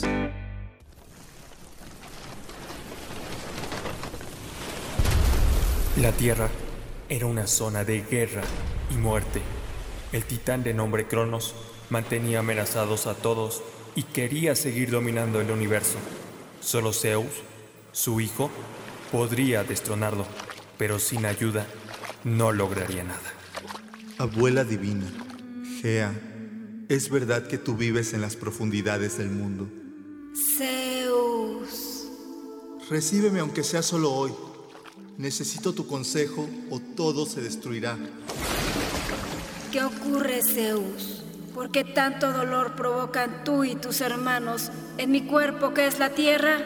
Mi maldito padre desató la guerra junto con todos los titanes traicioneros. ¿Y tú no desataste la guerra también? Pero fue por una noble causa. No encuentro nada de noble al destruir el universo. Adiós. No, no me abandones ahora. Si tanto quieres ganar, ve al rescate de los cíclopes. Los encontrarás con millones de serpientes y cadenas en el tártaro. Los rescataré sin importar el precio. Solo te pido una cosa. No seas como tu padre.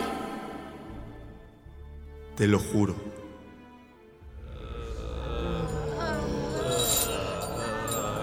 Nunca podremos salir de aquí, hermanos cíclopes. ¿Qué fue eso? Hace muchos años que no se escuchaba algo así. Soy Zeus, el futuro padre protector de todo. ¿Qué quieres de nosotros?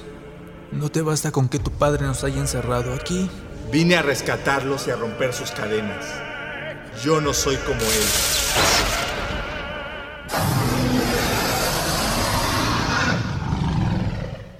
¿Qué, qué acabas de hacer, Zeus? Despertaste al monstruo. ¿Cuál monstruo? Miren a quién tenemos aquí. Al no querido por su padre. Preferiría que no fuera mi padre. en otro cosmos, quizás se cumpla tu capricho. Libéralos. Y mientras la serpiente del arroyo blandía el veneno divino de la melancolía, tocada de crepúsculo, me abrumó tu cabeza. Serpientes mías, ataquen. Ganaré cueste lo que cueste.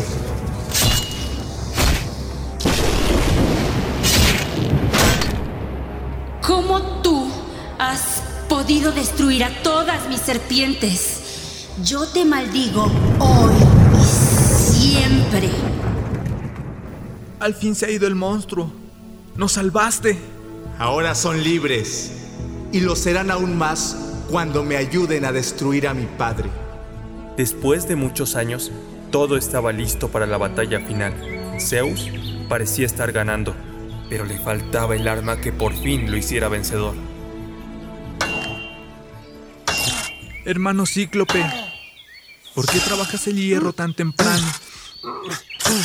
Es una sorpresa para Zeus. Estamos a punto de ganar la guerra. ¿Tiene nuevas noticias? Le he hecho este artefacto que concentra todos los truenos del universo. Dámelo. Con esto destruiremos a todo el que se nos ponga enfrente. No me importa destruir la última gota de agua con tal de dominarlo todo.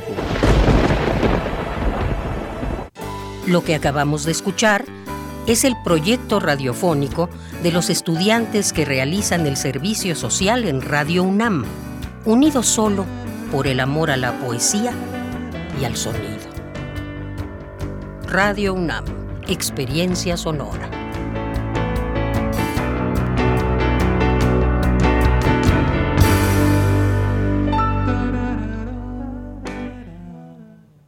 Pablo, pues muchas gracias por este trabajo, por este esfuerzo en la calidad, en la eh, escucha que pudimos eh, tener aquí en Dolor de la Tierra. Gracias por esa producción y ese trabajo que se, que se realiza entre ustedes los poetas errantes.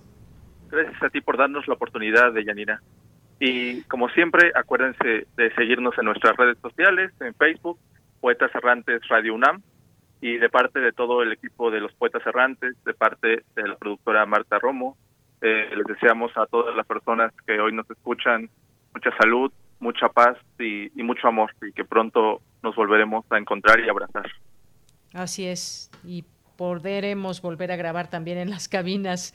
Pablo, muchísimas gracias. También te mandamos un abrazo desde aquí, un saludo a todos los poetas y recuerden seguirlos. Ahí ya nos decía Pablo en sus redes sociales, ahí pueden intercambiar comentarios, poemas o lo que ustedes quieran.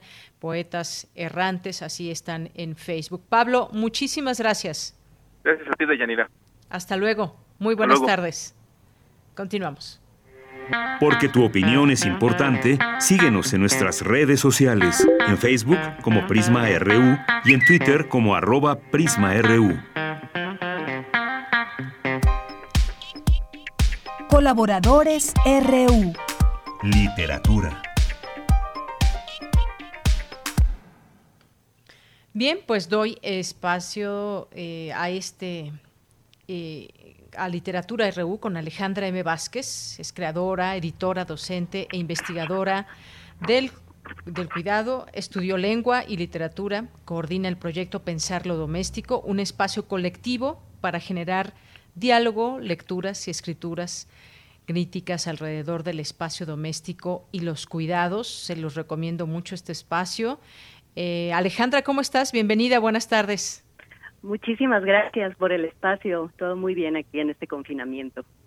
Qué bueno, me alegra porque pues se abren otras posibilidades. Ha cambiado, han cambiado muchas cosas, pero tratemos de ver el lado positivo, si es que hay, y yo creo que sí lo hay también. ¿Qué te parece, Alejandra? Pues creo que nos da posibilidades de, de pensar de otra manera, de reconocer otros acompañamientos eh, lo que no quiere decir que no reconozcamos pues todo lo que está ocurriendo, ¿no? O sea, son como dos cosas distintas, pero pues tenemos que vivir también. Por supuesto. Pues cuéntanos el día de hoy, ¿de qué nos vas a platicar? ¿Qué nos vas a recomendar?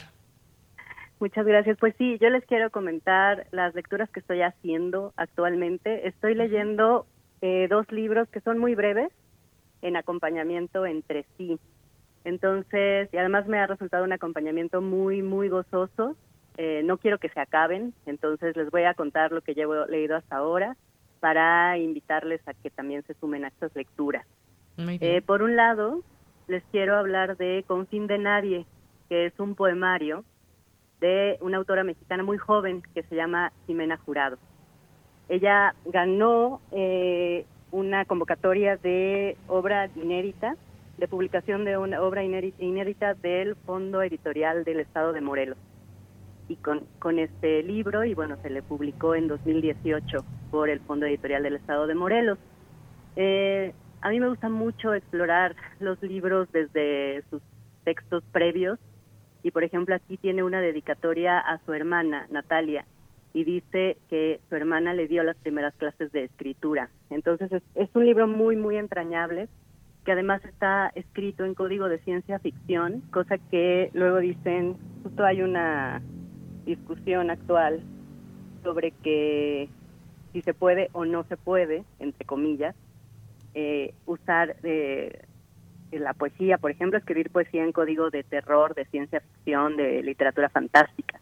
Y pues hay autoras que dicen, pues por supuesto que se puede y no solo se puede, sino que lo han hecho durante toda su vida, ¿no? Y Jimena Jurado es una de esas autoras.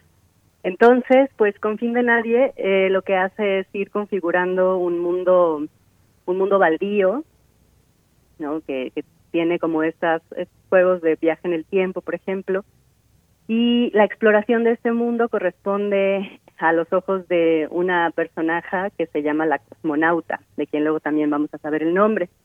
En algunos poemas ella habla en primera persona y en otros poemas la conocemos más bien por sus acciones, porque hace este juego de ir desde los ojos de la cosmonauta y luego en una especie de voz en, omnisciente. Este poemario aborda entre estudios, apuntes, silencios, flashbacks, reflexiones muy profundas sobre la vida humana, la vida no humana, las relaciones con la tierra, el tiempo, sus máquinas, la soledad, el futuro. Y también tiene recursos muy interesantes como notas al pie, que son eh, pequeños poemas en prosa que además nos van dando más información sobre este viaje. Es una especie de épica que de un viaje que hace esta cosmonauta por este mundo que, que no sabemos, o sea, que nos va llevando justamente por el tiempo, por el espacio y por las reflexiones que eso conlleva, ¿no? Por las edades. Eh, y, y hay una, un juego con la ficción muy, muy, muy interesante. Entonces, les quiero leer nada más para terminar con esta breve reseña con fin de nadie, un pedacito que dice, abro mis manos tramposamente, un calendario, un reloj de muñeca, la caja musical. Recuerdo cómo, al girar la manivela, la misma bailarina con sus mismos 20 años renuncia a su sopor y da de vuelta. Adentro la memoria, la posibilidad, no un reloj, no un juguete, no una caja de música, una máquina. Entonces, bueno, eh, por, esa, por ese lado, Con fin de nadie, de Jimena Jurado, editado por el Fondo Editorial del Estado de Morelos en 2018, muy recomendable. Yo lo estoy leyendo así de a poquito porque de verdad no quiero que se acabe. Así es, bueno, importante la, la poesía en estos tiempos también, Alejandra. Sí, sí, sí, es, de verdad es muy, muy disfrutable. Y esto que sea de ciencia ficción, esto me parece, a mí me pareció como una cosa muy, muy increíble y que sea una autora mexicana muy joven, pues nos da otra forma de ver cómo se está escribiendo la poesía, ¿no? Muy bien. Entonces, pues les va a encantar. Muchas gracias. ¿Qué, qué más? Eh, hay otro libro que estoy leyendo también junto con, con Fin de Nadie que se llama, me encanta el título, a ver cómo te parece a ti, se llama Te amaba y me chingaste, así con signos de exclamación. Es de Nora de la Cruz, una escritora mexicana. Está increíble este libro, a mí me, me, está haciendo reír, me está llevando a mi propia educación sentimental, a todos estos arquetipos románticos con los que crecimos entre telenovelas, canciones de Juan Gabriel y todo lo que veíamos también, lo, lo que nos contaban nuestras amigas, no sé. Eh, este libro, siguiendo con las dedicatorias, los dos son libros muy breves, está dedicado a un gato, a Groucho Lupito, que se llama, que dice que es un gato heroico. Y desde el principio nos mete también en su en el universo porque tiene epígrafes de Ovidio, del arte de amar de Ovidio y también de una canción de Roberto Carlos. Entonces eso nos da más o menos la idea de en qué código está escrito este libro, que es una novela y que plantea desde el principio un triángulo amoroso que se viene épico, ¿no? Sucede en la Ciudad de México, este y los personajes de este triángulo amoroso se llaman, ahí chequen los nombres, se llama Fosca María, que es la protagonista, es maestra de música. El galán en cuestión es Tito Lucio Cucufato, que es un marimbero muy enamorado. Y la tercera en discordia es, se llama Lucrecia Popofona, ¿no? que es así como muy de, de ya de la alta. Y Entonces, eh, esto que viene así de esas historias que ya sabes que van a acabar mal desde el título. Desde el título, claro. Sí, ya sabemos, ¿no? Y está escrito en este código que a lo mejor quienes hemos, por ejemplo, yo crecí leyendo La familia Burrón, Memín Pinguín y todo esto, entonces es este lenguaje chilango, este, con muchas referencias a los antojitos, a los lugares, como a todas las costumbres que tenemos aquí, ¿no? En la Ciudad de México, quienes vivimos aquí y quienes crecimos aquí, entonces es es un código pero también muy inteligente porque además incorpora referencias a la mitología grecorromana, al arte de amar de Ovidio y pues a un montón de can sobre todo canciones que han construido nuestros arquetipos románticos y nuestra educación sentimental. Entonces, pues, pues eso. Se antoja el libro. Se antoja muchísimo. Yo también, yo voy apenas en el planteamiento justo del triángulo amoroso y me tiene muy picada. Tengo que ponerme así como límites para no devorármelo así en una sentada, porque la verdad es que son dos libros que creo que se pueden ir eh, combinando. Combinando. Me gusta mucho la combinación y además que se pueden ir disfrutando poco a poco. Claro que sí. Bueno, ya anotada esta segunda eh, propuesta. Eh, ¿También nos vas a recomendar un blog? Sí, les quiero recomendar el blog. Este sí está con jiribilla porque es justamente el blog de Pensar lo Doméstico que eh, publica colaboraciones de autoras de diferentes lados eh, en español de eh, sobre lo doméstico y los cuidados. Entonces, ustedes pueden ahí ver este cada lunes, miércoles y viernes una colaboración nueva de autoras que pues nos mandan sus textos de diferentes partes, de diferentes géneros. Como que la idea es que sean textos que hablan sobre cuidado, sobre el espacio doméstico, sobre las relaciones entre de nosotras con esos espacios. Es un blog de mujeres para mujeres y la verdad es que pues las historias que nos mandan y los textos que nos mandan eh, me hace querer, la verdad es que recomendarlo muchísimo y además es mi lectura de todas, de tres veces a la semana pensar lo doméstico y los fines de semana eh, siempre recuperamos un texto eh, histórico, digamos, ¿no? De la historia del blog. Entonces, pues también las invito y los invito a que lean estos estas colaboraciones de autoras vivas, todas ellas autoras vivas que están ahorita escribiendo, que están ahorita conversando y entonces pues por eso quería hacer esa recomendación. Claro, además sí, está muy entretenido este, este blog que toma distintos temas. Mira, voy a leer nada más algunos títulos para que nuestros radioescuchas se den una idea. Malestares domésticos de Alex Lozano. Está El derecho de cocinar en paz. Además, algunos de ellos muy divertidos también. ¿Cómo es que de repente sé cuidar a alguien? Es una pregunta que también muy pertinente en estos momentos. Las visitas al oftalmólogo después de la oficina eh, es otro de los temas. El aislamiento en tiempos del trabajo doméstico. Este es un texto de Aiko Alonso. Está también Labios Rojos para días de confinamiento. Sí, pues muchas gracias por recomendarnos este blog también. Yo leí algunos, eh, ya algunos textos, muy interesante, muy divertido. Pues ahí están tres recomendaciones para el día de hoy, aquí en la sección de Literatura RU. Gracias, Alejandra. ¿Algo más que quieras comentarnos antes de despedirnos? No, pues muchísimas gracias por el espacio. Ojalá que se animen a leer estos libros y también a compartir todas las lecturas, porque es luego lo que nos acompaña en estos días. Claro que sí. Alejandra, un abrazo desde aquí. Abrazos, gracias. Hasta luego, muy buenas tardes. Fue Alejandra M. Vázquez, creadora, editora, investigadora y pues bueno, hoy recomendándonos estas posibilidades dentro del confinamiento que todavía mucha gente lleva a cabo, muchas otras personas que ya salen a trabajar, pero que de cualquier manera seguimos en este espacio con estas recomendaciones. Continuamos.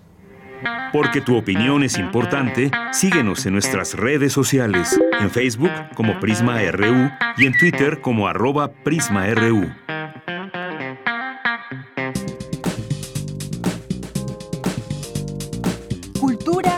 Cultura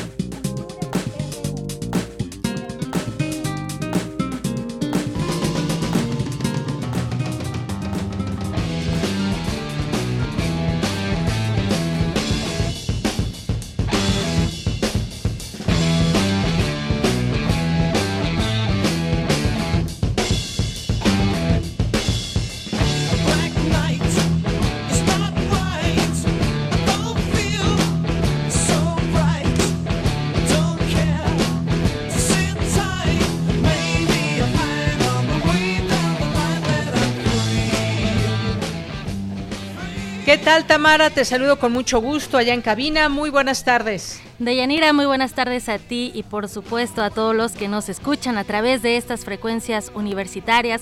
Saludos desde Adolfo Prieto 133, estamos en la colonia del Valle. También muchos saludos a los que nos escuchan desde distintas latitudes por radio.unam.mx. Ya son las 2 de la tarde con 51 minutos, hora de la Ciudad de México, lugar desde donde transmitimos. Y para iniciar la sección, la sección de cultura, la producción nos comparte un fragmento de Black Night a cargo de Deep Purple porque uno de los integrantes de esta banda, el guitarrista Steve Morse, nació el 28 de julio de 1954, cumple 65 años y desde la década de los 90 forma parte de la legendaria banda británica de hard rock Deep Purple. Escuchamos un fragmento más de esta canción.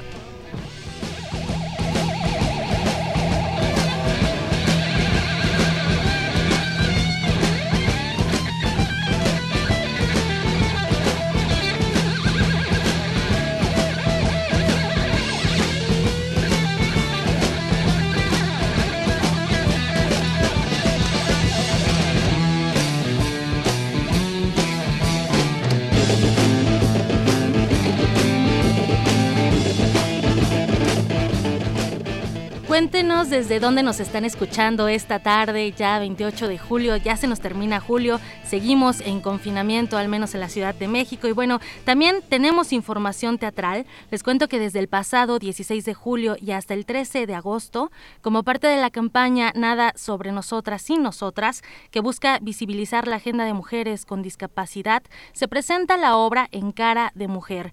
Como muchos de ustedes saben, aún tenemos estas medidas preventivas de distanciamiento en esta emergencia sanitaria por la que atravesamos, los teatros aún no abren sus puertas, pero sí abren una ventana, una ventana a través del Internet para poder disfrutar contenido referente a las artes escénicas. En esta pieza, que fue escrita por Maru Dueñas y dirigida por Tanya Selmen, los espectadores pues se verán inmersos en las historias de siete mujeres con discapacidad, todas representadas por la actriz Nelly Lacayo. Este es un monólogo y para más detalles conversé con Tanya Selmen, directora escénica, y esto es parte de lo que comparte con todos ustedes.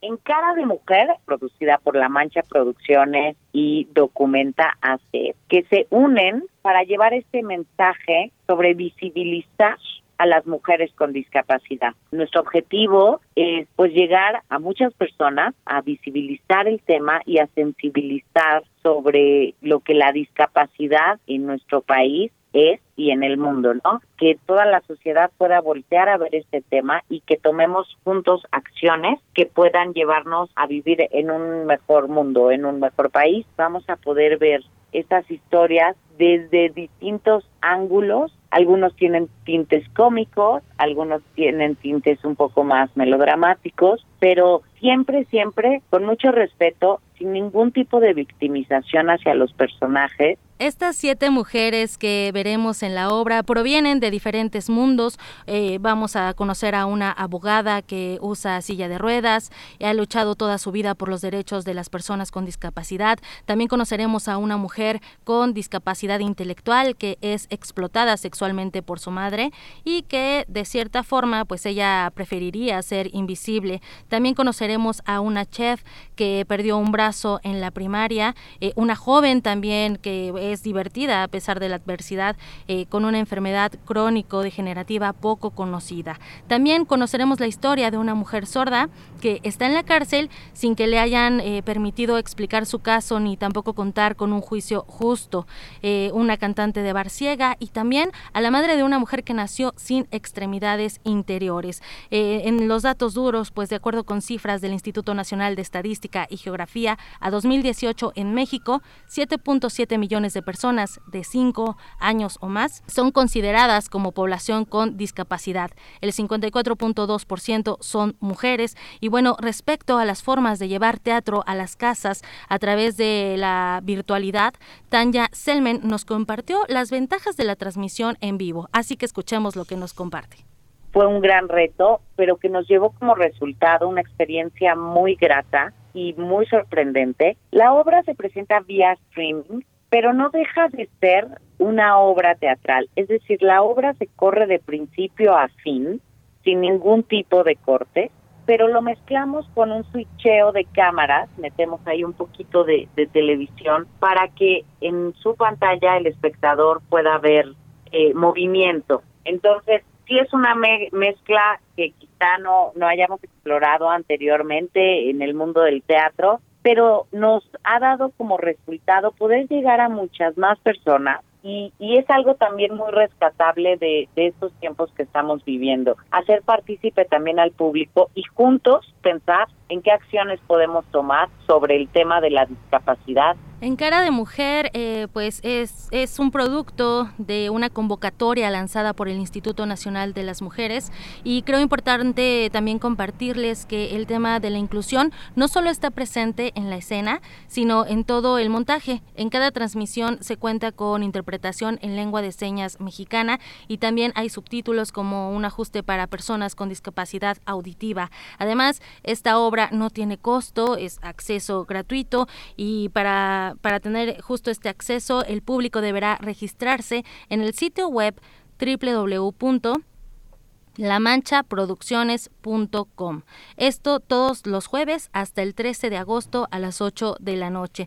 También pueden seguir las redes sociales de Documenta y La Mancha Producciones. Eh, después de cada función se realiza una mesa de debate a través de Facebook Live para reflexionar sobre el tema de la discapacidad. También en nuestras redes sociales, Isela Gama ya les compartió el enlace para que puedan ver esta obra de teatro. Además es gratuita y creo que también abre el tema al debate, a la reflexión y sobre todo podemos compartir en familia. De Yanira nos seguimos despidiendo con música, como no, ya es martes, hay, hay que rockear un rato, dice acá el productor Rodrigo Aguilar. También aprovecho la oportunidad para enviar un afectuoso saludo a los que nos siguen en redes sociales. Aquí Mario Navarrete Real nos dice que ya está siguiendo desde temprano nuestra transmisión y también desde casa a Carlos Castillo le mandamos un saludo, sigan nuestras redes, les deseo que tengan una excelente tarde. Muchas gracias, gracias Tamara.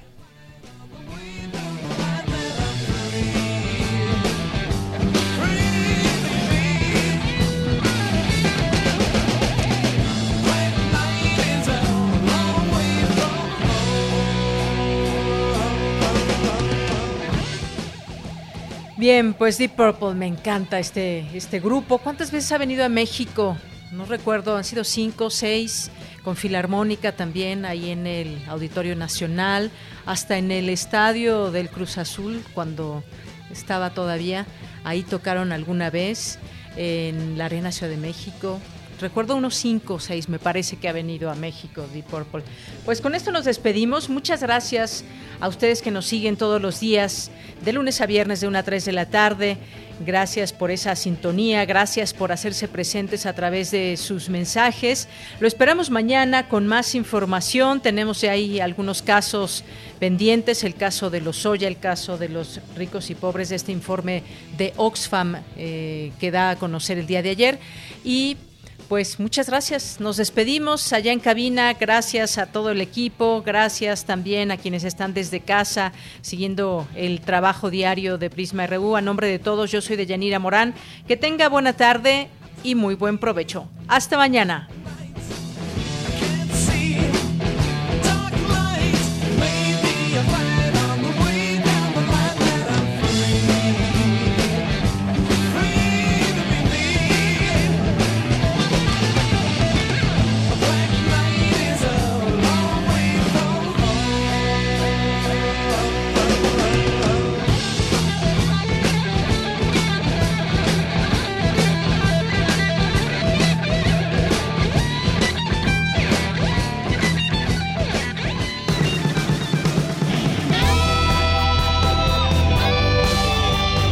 Prisma RU.